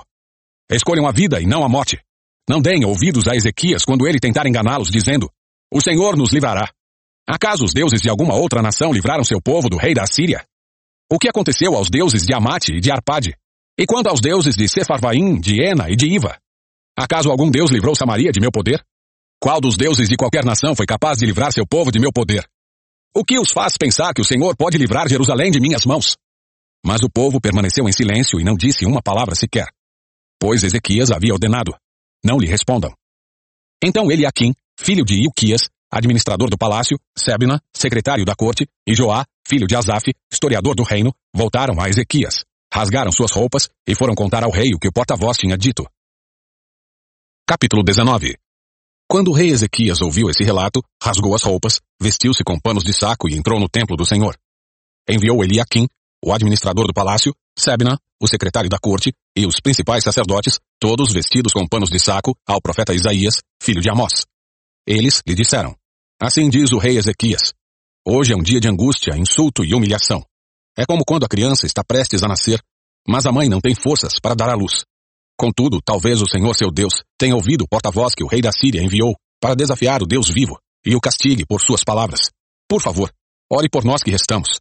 Depois que os oficiais do rei Ezequias transmitiram a mensagem ao profeta Isaías, ele respondeu: Digam ao rei que assim diz o Senhor. Não se assuste com os insultos que os mensageiros do rei da Síria lançaram contra mim. Ouça, eu mesmo agirei contra o rei da Síria e ele receberá notícias que o farão voltar para sua terra. Ali eu providenciarei que ele seja morto à espada. Enquanto isso, o porta-voz partiu de Jerusalém e foi consultar o rei da Síria, pois tinha sido informado de que o rei havia deixado Laques e estava atacando Libna. Logo depois, o rei Senaqueribe recebeu a notícia de que Tiraca, rei da Etiópia, havia saído com seu exército para lutar contra ele. Então enviou seus homens de volta a Ezequias em Jerusalém com a seguinte mensagem: Esta é uma mensagem para Ezequias, rei de Judá. Não deixe que seu Deus, em quem você confia, o engane com promessas de que Jerusalém não será conquistada pelo rei da Síria. Você sabe muito bem o que os reis da Síria fizeram por onde passaram. destruíram completamente todos que atravessaram seu caminho. Quem é você para escapar? Acaso os deuses de outras nações como Gozã, Arã, Rezef e o povo de Éden, que estava em Telassar, as livraram? Meus antecessores destruíram todos eles. O que aconteceu ao rei de Amate e ao rei de Arpade? O que aconteceu aos reis de Sefarvaim, de Ena e de Iva? Depois que Ezequias recebeu a carta dos mensageiros e a leu, subiu ao templo do Senhor e a estendeu diante do Senhor. Então Ezequias fez esta oração na presença do Senhor. Ó Senhor, o Deus de Israel, que estás entronizado entre os querubins. Só tu és Deus de todos os reinos da terra. Sim, tu criaste os céus e a terra. Inclina teus ouvidos, ó Senhor, e ouve. Abre teus olhos, ó Senhor, e vê. Ouve as palavras com as quais Senaqueribe desafia o Deus vivo. É verdade, Senhor, que os reis da Síria destruíram todas essas nações. Lançaram os deuses dessas nações no fogo e os queimaram. É claro que os assírios conseguiram destruí-los. Não eram deuses de verdade, mas apenas ídolos de madeira e pedra moldados por mãos humanas. Agora, Senhor nosso Deus, salva-nos do poder desse rei. Então todos os reinos da terra saberão que somente tu, Senhor, és Deus. Então Isaías, filho de Amós, enviou esta mensagem a Ezequias. Assim diz o Senhor, o Deus de Israel. Ouvi sua oração a respeito de Senaqueribe, rei da Síria, e o Senhor proferiu esta palavra contra ele. A filha virgem de Sião o despreza e ri de você. A filha de Jerusalém balança a cabeça com desdém enquanto você foge. A quem você desafiou e de quem zombou? Contra quem levantou a voz? Para quem olhou com arrogância? Para o santo de Israel. Por meio de seus mensageiros desafiou o Senhor. Disse, com meus numerosos carros de guerra, conquistei os montes mais elevados, sim, os picos mais remotos do Líbano. Cortei seus cedros mais altos e seus melhores ciprestes. Cheguei às suas regiões mais distantes e explorei suas florestas mais densas. Cavei poços em muitas terras estrangeiras e me refresquei com sua água. Com a sola de meu pé sequei todos os rios do Egito. Mas você não sabe. Eu decidi tudo isso há muito tempo. Planejei essas coisas no passado distante e agora as realizo. Planejei que você transformaria cidades fortificadas em montes de escombros. Por isso, seus habitantes perdem as forças e ficam assustados e envergonhados. São frágeis como a relva, indefesos como brotos verdes e tenros. São como o capim que surge no telhado, queimado antes mesmo de crescer. Mas eu o conheço bem. Sei onde está e sei de suas idas e vindas. Sei como se enfureceu contra mim. E por causa de sua raiva contra mim e de sua arrogância, que eu mesmo ouvi, Porei minha gola em seu nariz e meu freio em sua boca. Eu o farei voltar pelo mesmo caminho por onde veio. Então Isaías disse a Ezequias: Esta é a prova de que minhas palavras são verdadeiras. Neste ano vocês comerão somente o que crescer por si, e no ano seguinte o que brotar disso.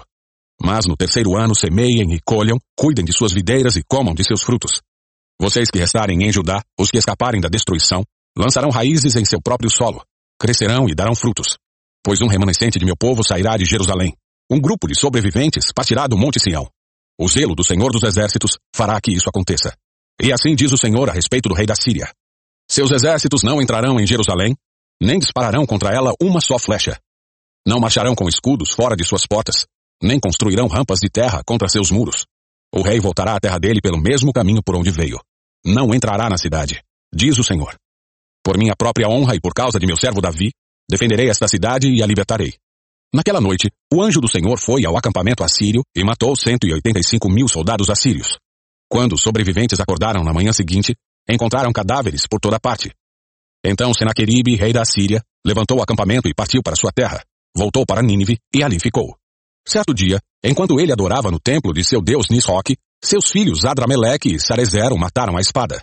Fugiram para a terra de Ararat e o outro filho, Esaradom, se tornou seu sucessor na Assíria. Capítulo 20 Por esse tempo, Ezequias ficou doente e estava para morrer. O profeta Isaías, filho de Amós, foi visitá-lo e transmitiu-lhe a seguinte mensagem. Assim diz o Senhor. As suas coisas em ordem, pois você vai morrer. Não se recuperará dessa doença. Quando Ezequias ouviu isso, virou o rosto para a parede e orou ao Senhor. Ó oh, Senhor, lembra-te de como sempre te servi com fidelidade e devoção, e de como sempre fiz o que é certo aos teus olhos. Depois o rei chorou amargamente. Então, antes que Isaías deixasse o pátio intermediário, recebeu esta mensagem do Senhor. Volte a Ezequias, líder de meu povo, e diga-lhe: Assim diz o Senhor, o Deus de seu antepassado Davi. Ouvi sua oração e vi suas lágrimas. Vou curá-lo e daqui a três dias você sairá da cama e irá ao templo do Senhor. Acrescentarei quinze anos da sua vida e livrarei você e esta cidade do rei da Síria. Defenderei esta cidade por causa de minha honra e por causa de meu servo Davi. Então Isaías disse, preparem uma pasta de figos.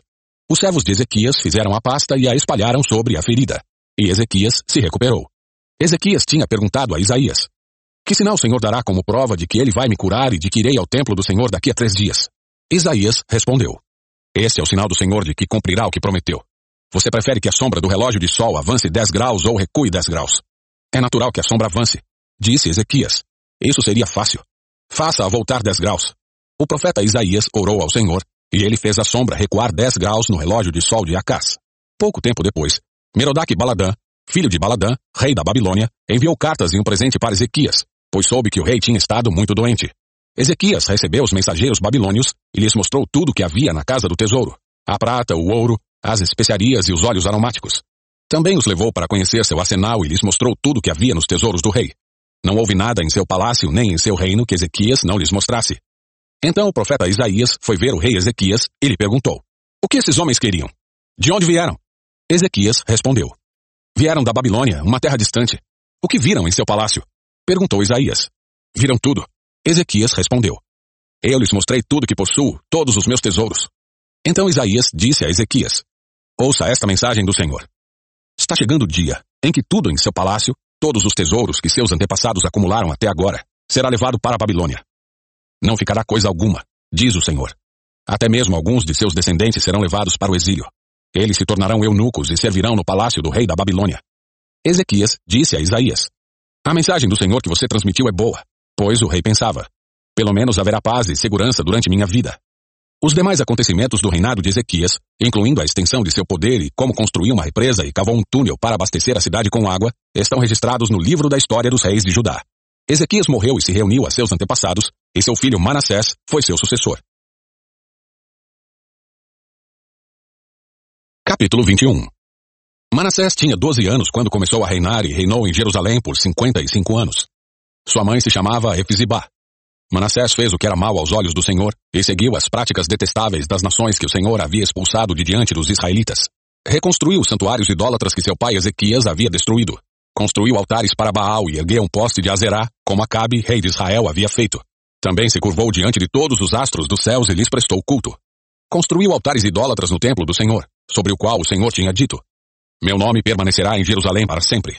Nos dois pátios do templo do Senhor, construiu altares para os astros do céu. Manassés também sacrificou seu filho no fogo. Praticou feitiçaria e adivinhação e consultou médiums e praticantes do ocultismo.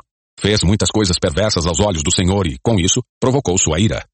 Manassés chegou a fazer uma imagem esculpida da deusa Azerá e colocá-la no templo sobre o qual o Senhor tinha dito a Davi e a seu filho Salomão. Meu nome será honrado para sempre neste templo em Jerusalém, a cidade que escolhi dentre todas as tribos de Israel. Se os israelitas tiverem cuidado de obedecer a meus mandamentos, todas as leis que meu servo Moisés lhes deu, não os expulsarei desta terra que dei a seus antepassados. Mas o povo se recusou a ouvir e Manassés os levou a fazer coisas piores do que as nações que o Senhor tinha destruído quando os israelitas entraram na terra. Então o Senhor disse por meio de seus servos, os profetas: Manassés, rei de Judá, fez muitas coisas detestáveis. É ainda mais perverso que os amorreus que habitavam nesta terra antes de Israel, e fez o povo de Judá pecar com seus ídolos. Portanto, assim diz o Senhor, o Deus de Israel: Trarei desgraça tão grande sobre Jerusalém e Judá, que fará tinir os ouvidos daqueles que ouvirem a respeito. Julgarei Jerusalém de acordo com o mesmo critério que usei para julgar Samaria e a família de Acabe. Limparei Jerusalém como quem limpa um prato e depois o vira de cabeça para baixo. Rejeitarei até mesmo o remanescente de meu povo e o entregarei a seus inimigos como despojo, pois eles fizeram o que era mal aos meus olhos e provocaram minha ira desde que seus antepassados saíram do Egito. Além de levar o povo de Judá a pecar e fazer o que era mal aos olhos do Senhor, Manassés assassinou muitos inocentes, até encher Jerusalém do sangue deles, de uma extremidade à outra. Os demais acontecimentos do reinado de Manassés e tudo o que ele fez, incluindo os pecados que cometeu, estão registrados no livro da história dos reis de Judá. Quando Manassés morreu e se reuniu a seus antepassados, foi sepultado no jardim de seu palácio, o jardim de Uzá. Seu filho Amon foi seu sucessor. Amon tinha 22 anos quando começou a reinar e reinou em Jerusalém por dois anos. Sua mãe se chamava Mesulemete e era filha de Arus, de Jotibá. Fez o que era mal aos olhos do Senhor como seu pai Manassés havia feito. Seguiu o exemplo de seu pai e adorou os mesmos ídolos que ele. Abandonou o Senhor, o Deus de seus antepassados, e não andou nos caminhos do Senhor. Os próprios oficiais de Amon conspiraram contra ele e o assassinaram em seu palácio. Mas o povo da terra matou todos que haviam conspirado contra o rei Amon e proclamou rei seu filho Josias. Os demais acontecimentos do reinado de Amon e tudo que ele fez estão registrados no livro da história dos reis de Judá. Ele foi sepultado em seu túmulo no jardim de Uzá. seu filho Josias, foi seu sucessor. Capítulo 22 Josias tinha oito anos quando começou a reinar e reinou por trinta e um anos em Jerusalém. Sua mãe se chamava Gedida e era filha de Adaías, de Boscate. Josias fez o que era certo aos olhos do Senhor e seguiu o exemplo de seu antepassado Davi, não se desviando nem para um lado nem para o outro. No 18º ano de seu reinado, o rei Josias enviou Safã, secretário da corte, filho de Azalias, filho de Mesulão, ao templo do Senhor. Disse-lhe, Vá ao sumo sacerdote Ilquias e peça-lhe que pese a prata que os guardas das portas recolheram do povo no templo do Senhor. Entregue a prata aos homens encarregados de supervisionar a reforma do templo. Eles a usarão para pagar os trabalhadores que farão reparos no templo do Senhor.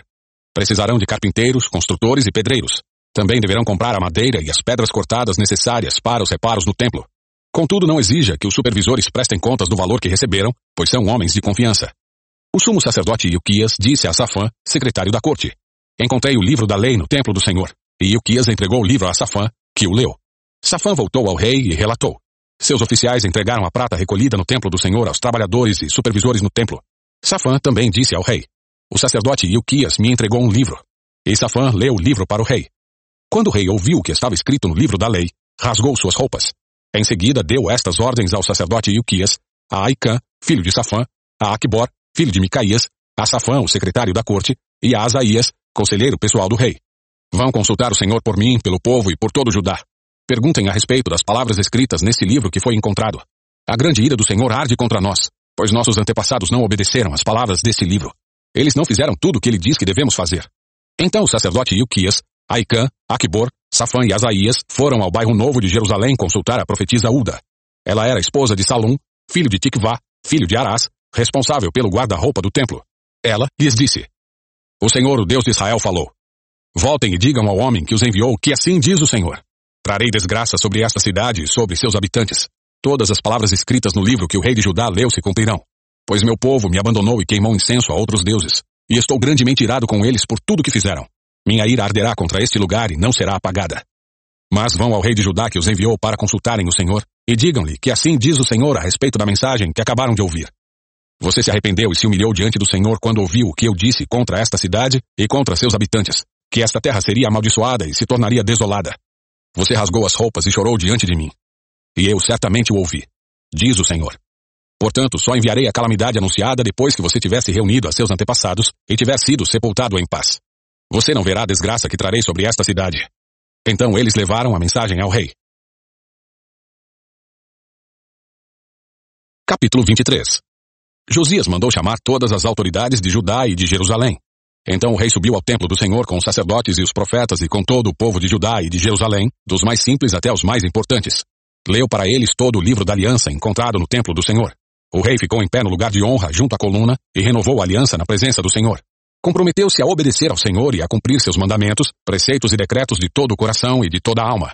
Confirmou desse modo os termos da aliança escritos no livro, e todo o povo se comprometeu com a aliança.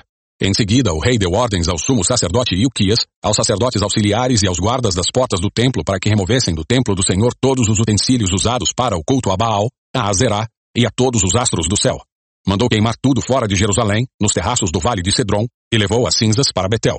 Eliminou os sacerdotes idólatras nomeados por reis anteriores de Judá, pois haviam oferecido sacrifícios nos santuários idólatras em todo o território de Judá e nos arredores de Jerusalém.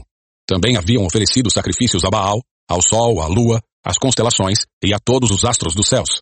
Removeu do templo do Senhor o poste de Azerá e o levou para fora de Jerusalém, para o vale de Cedron, onde o queimou. Depois moeu as cinzas do poste e lançou o pó sobre os túmulos do povo. Também demoliu os alojamentos dos prostitutos e das prostitutas cultuais dentro do templo do Senhor, onde as mulheres teciam enfeites para o poste de Azerá. Josias trouxe para Jerusalém todos os sacerdotes que moravam em outras cidades de Judá. Profanou os santuários idólatras, onde haviam queimado incenso, desde Geba até Beceba. Destruiu os santuários na entrada da porta de Josué, governador de Jerusalém, à esquerda de quem entra pela porta da cidade. Os sacerdotes que haviam servido nos santuários idólatras não tinham permissão de servir no altar do Senhor, em Jerusalém, mas podiam comer dos pães sem fermento junto com os outros sacerdotes. O rei profanou o altar de Tofete, no vale de Ben-Inom, a fim de que ninguém mais pudesse usá-lo para sacrificar no fogo um filho ou uma filha como oferta a Moloque. Removeu da entrada do templo do Senhor as estátuas de cavalos que os reis anteriores de Judá haviam dedicado ao sol. Ficavam perto do alojamento do eunuco Natan Meleque, oficial do templo. O rei também queimou os carros de guerra consagrados ao sol. derrubou os altares que os reis de Judá haviam construído no terraço do palácio, sobre a sala de Acás. Destruiu os altares que Manassés havia construído nos dois pátios do templo do Senhor.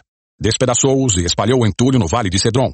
O rei também profanou os santuários idólatras a leste de Jerusalém, ao sul do Monte da Corrupção, que Salomão, rei de Israel, havia construído para Astarote, a repulsiva deusa dos Sidônios, e para Camus, o repulsivo deus dos Moabitas, e para Moloque, o repugnante deus dos Amonitas. Fez em pedaços as colunas sagradas e cortou os postes de Azerá. Depois espalhou sobre eles ossos humanos. O rei também demoliu o altar em Betel, o santuário idólatra que Jeroboão, filho de Nebate, havia construído quando levou Israel a pecar. Queimou o santuário e o reduziu a pó e queimou o poste de Azerá. Então Josias olhou ao redor e viu várias sepulturas na encosta do monte. Mandou retirar os ossos das sepulturas e os queimou no altar em Betel para profaná-lo. Tudo isso aconteceu exatamente como o Senhor havia anunciado por meio do homem de Deus, quando Jeroboão estava junto ao altar durante a festa. Depois, Josias se voltou e viu o túmulo do homem de Deus que havia predito essas coisas. Que monumento é aquele ali? O rei perguntou. E o povo da cidade lhe disse: É o túmulo do homem de Deus que veio de Judá e anunciou exatamente o que o Senhor acaba de fazer ao altar em Betel. Josias respondeu: Deixem-no em paz. Não mexam nos ossos. Assim não queimaram seus ossos, nem os ossos do profeta de Samaria. Então Josias demoliu todos os santuários idólatras nas cidades de Samaria, como havia feito em Betel. Tinham sido construídos pelos reis de Israel e haviam provocado a ira do Senhor.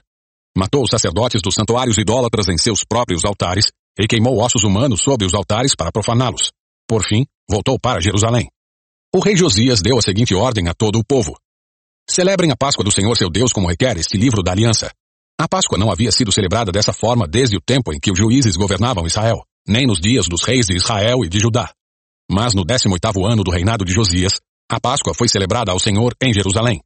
Josias também exterminou os médiums e os praticantes de ocultismo, os ídolos do lar, os ídolos em geral e toda espécie de prática repulsiva tanto em Jerusalém como em todo o território de Judá.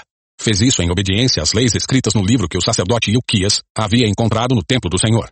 Nunca antes houve um rei como Josias, que se voltasse para o Senhor de todo o coração, de toda a alma e de todas as forças, e obedecesse a toda a lei de Moisés.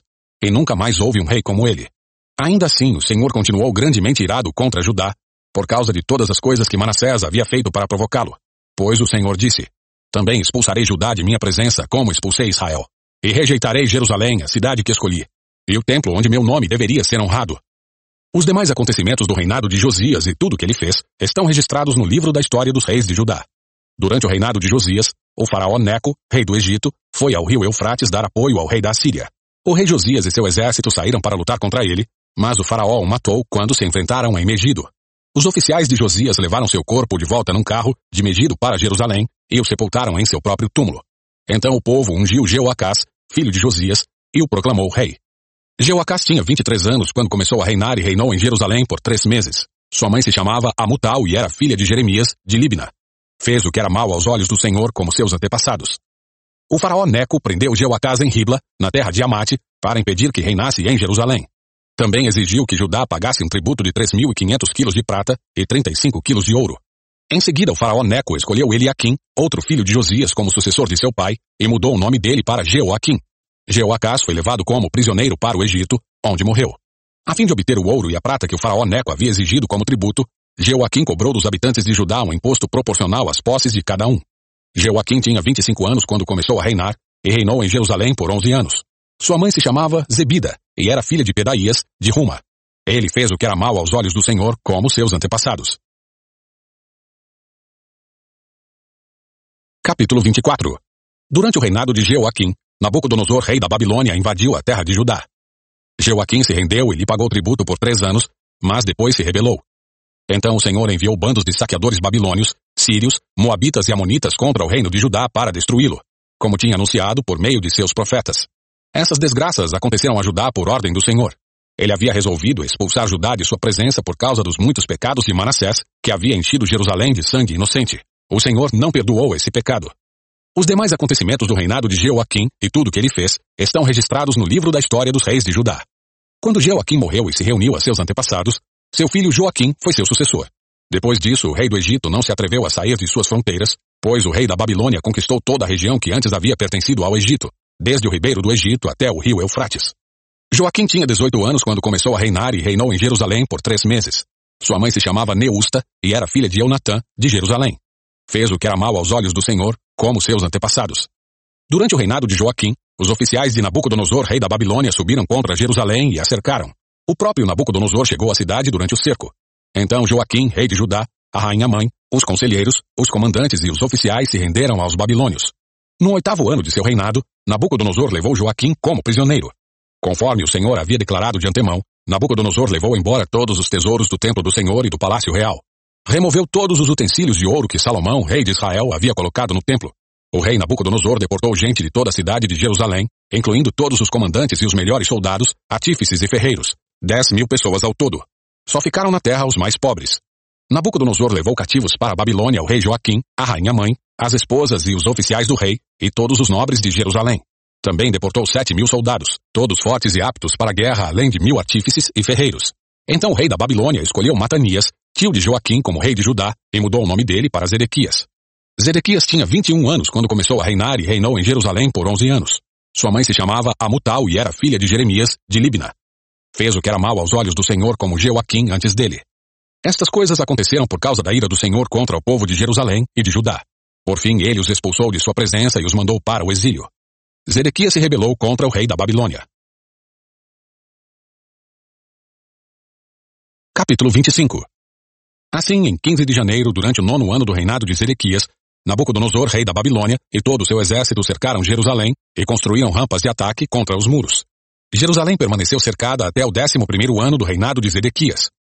Em 18 de julho, no décimo primeiro ano do reinado de Zedequias, a fome na cidade tinha se tornado tão severa que não havia mais nenhum alimento. Assim, abriram uma brecha no muro da cidade. Como a cidade estava cercada pelos babilônios, os soldados esperaram até o anoitecer e fugiram pelo portão entre os dois muros atrás do jardim do rei. Então seguiram em direção ao vale do Jordão. Contudo, o exército babilônio perseguiu o rei e o alcançou nas planícies de Jericó, pois todos os seus soldados o haviam abandonado e se dispersado. Capturaram Zedequias e o levaram ao rei da Babilônia em Ribla, onde ele recebeu sua sentença. Mataram seus filhos diante dele, depois lhe arrancaram os olhos, o prenderam com correntes de bronze e o levaram para a Babilônia. Em 14 de agosto daquele ano, o 19 do reinado de Nabucodonosor, Nebuzaradã, capitão da guarda e oficial do rei da Babilônia, chegou a Jerusalém. Queimou o templo do Senhor, o palácio real e todas as casas de Jerusalém. Pôs fogo em todos os edifícios importantes da cidade. Depois supervisionou o exército babilônio na demolição de todos os muros de Jerusalém. Em seguida, Nebuzaradã, capitão da guarda, deportou o povo que havia ficado na cidade, os desertores que se entregaram ao rei da Babilônia e o restante da população. Permitiu, no entanto, que alguns dos mais pobres ficassem para cuidar das videiras e dos campos. Os babilônios despedaçaram as colunas de bronze na frente do templo do Senhor, as bases móveis de bronze e o grande tanque de bronze chamado Mar, e levaram todo o bronze para a Babilônia. Também levaram os baldes para cinzas, as pás, os cortadores de pavios, as colheres e todos os outros utensílios de bronze usados para o serviço no templo. O capitão da guarda levou ainda os incensários e as bacias e todos os outros utensílios de ouro puro ou prata. Era impossível calcular o peso do bronze das duas colunas, do mar e das bases móveis para levar água. Esses objetos tinham sido feitos para o templo do Senhor nos dias de Salomão. Cada coluna media 8,1 metros de altura. O capitel de bronze no alto de cada coluna media cerca de 2,25 metros de altura, e era enfeitado ao redor com correntes entrelaçadas de romãs feitas de bronze. O capitão da guarda levou como prisioneiros o sumo sacerdote Seraías, o sacerdote auxiliar Sofonias e três dos principais guardas das portas.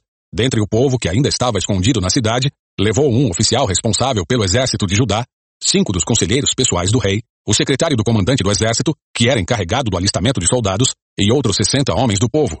Nebuzaradã, capitão da guarda, levou-os ao rei da Babilônia em Ribla. E ali, em Ribla, na terra de Amate, o rei da Babilônia mandou executá-los. Assim o povo de Judá foi enviado para o exílio, para longe de sua terra. Nabucodonosor, rei da Babilônia, nomeou Gedalias, filho de Aicã, filho de Safã, como governador do povo que ele havia deixado em Judá. Quando os comandantes do exército e seus homens souberam que o rei da Babilônia havia nomeado Gedalias governador, foram vê-lo em Mispá. Entre eles estavam Ismael, filho de Netanias, Joanã, filho de Careá, Seraías, filho do Netofatita, Tanumete, Gesanias, filho do Maacatita, e todos os seus homens. Gedalias jurou a eles que os oficiais babilônios não tinham intenção de lhes fazer nenhum mal. Não tenham medo deles. Disse, vivam na terra e sirvam ao rei da Babilônia, e tudo lhes irá bem. Mas no sétimo mês desse mesmo ano, Ismael, filho de Netanias, filho de Elisama, que era da família real, foi com dez homens a Mispá e matou Gedalias. Também matou todos os judeus e babilônios que estavam com ele em Mispá. Então todo o povo de Judá, dos mais simples até os mais importantes, bem como os comandantes do exército, fugiu para o Egito, com medo do que os babilônios lhe fariam. No 37 ano do exílio de Joaquim, rei de Judá, Evil Merodach começou a reinar na Babilônia. Foi bondoso com Joaquim e o libertou da prisão em 2 de abril daquele ano. Falou com ele gentilmente e o colocou no lugar mais elevado que o de outros reis exilados na Babilônia. Providenciou roupas novas para Joaquim, no lugar das roupas de prisioneiro, e permitiu que ele comesse na presença do rei enquanto vivesse. Assim o rei lhe deu uma provisão diária de alimento pelo resto de sua vida.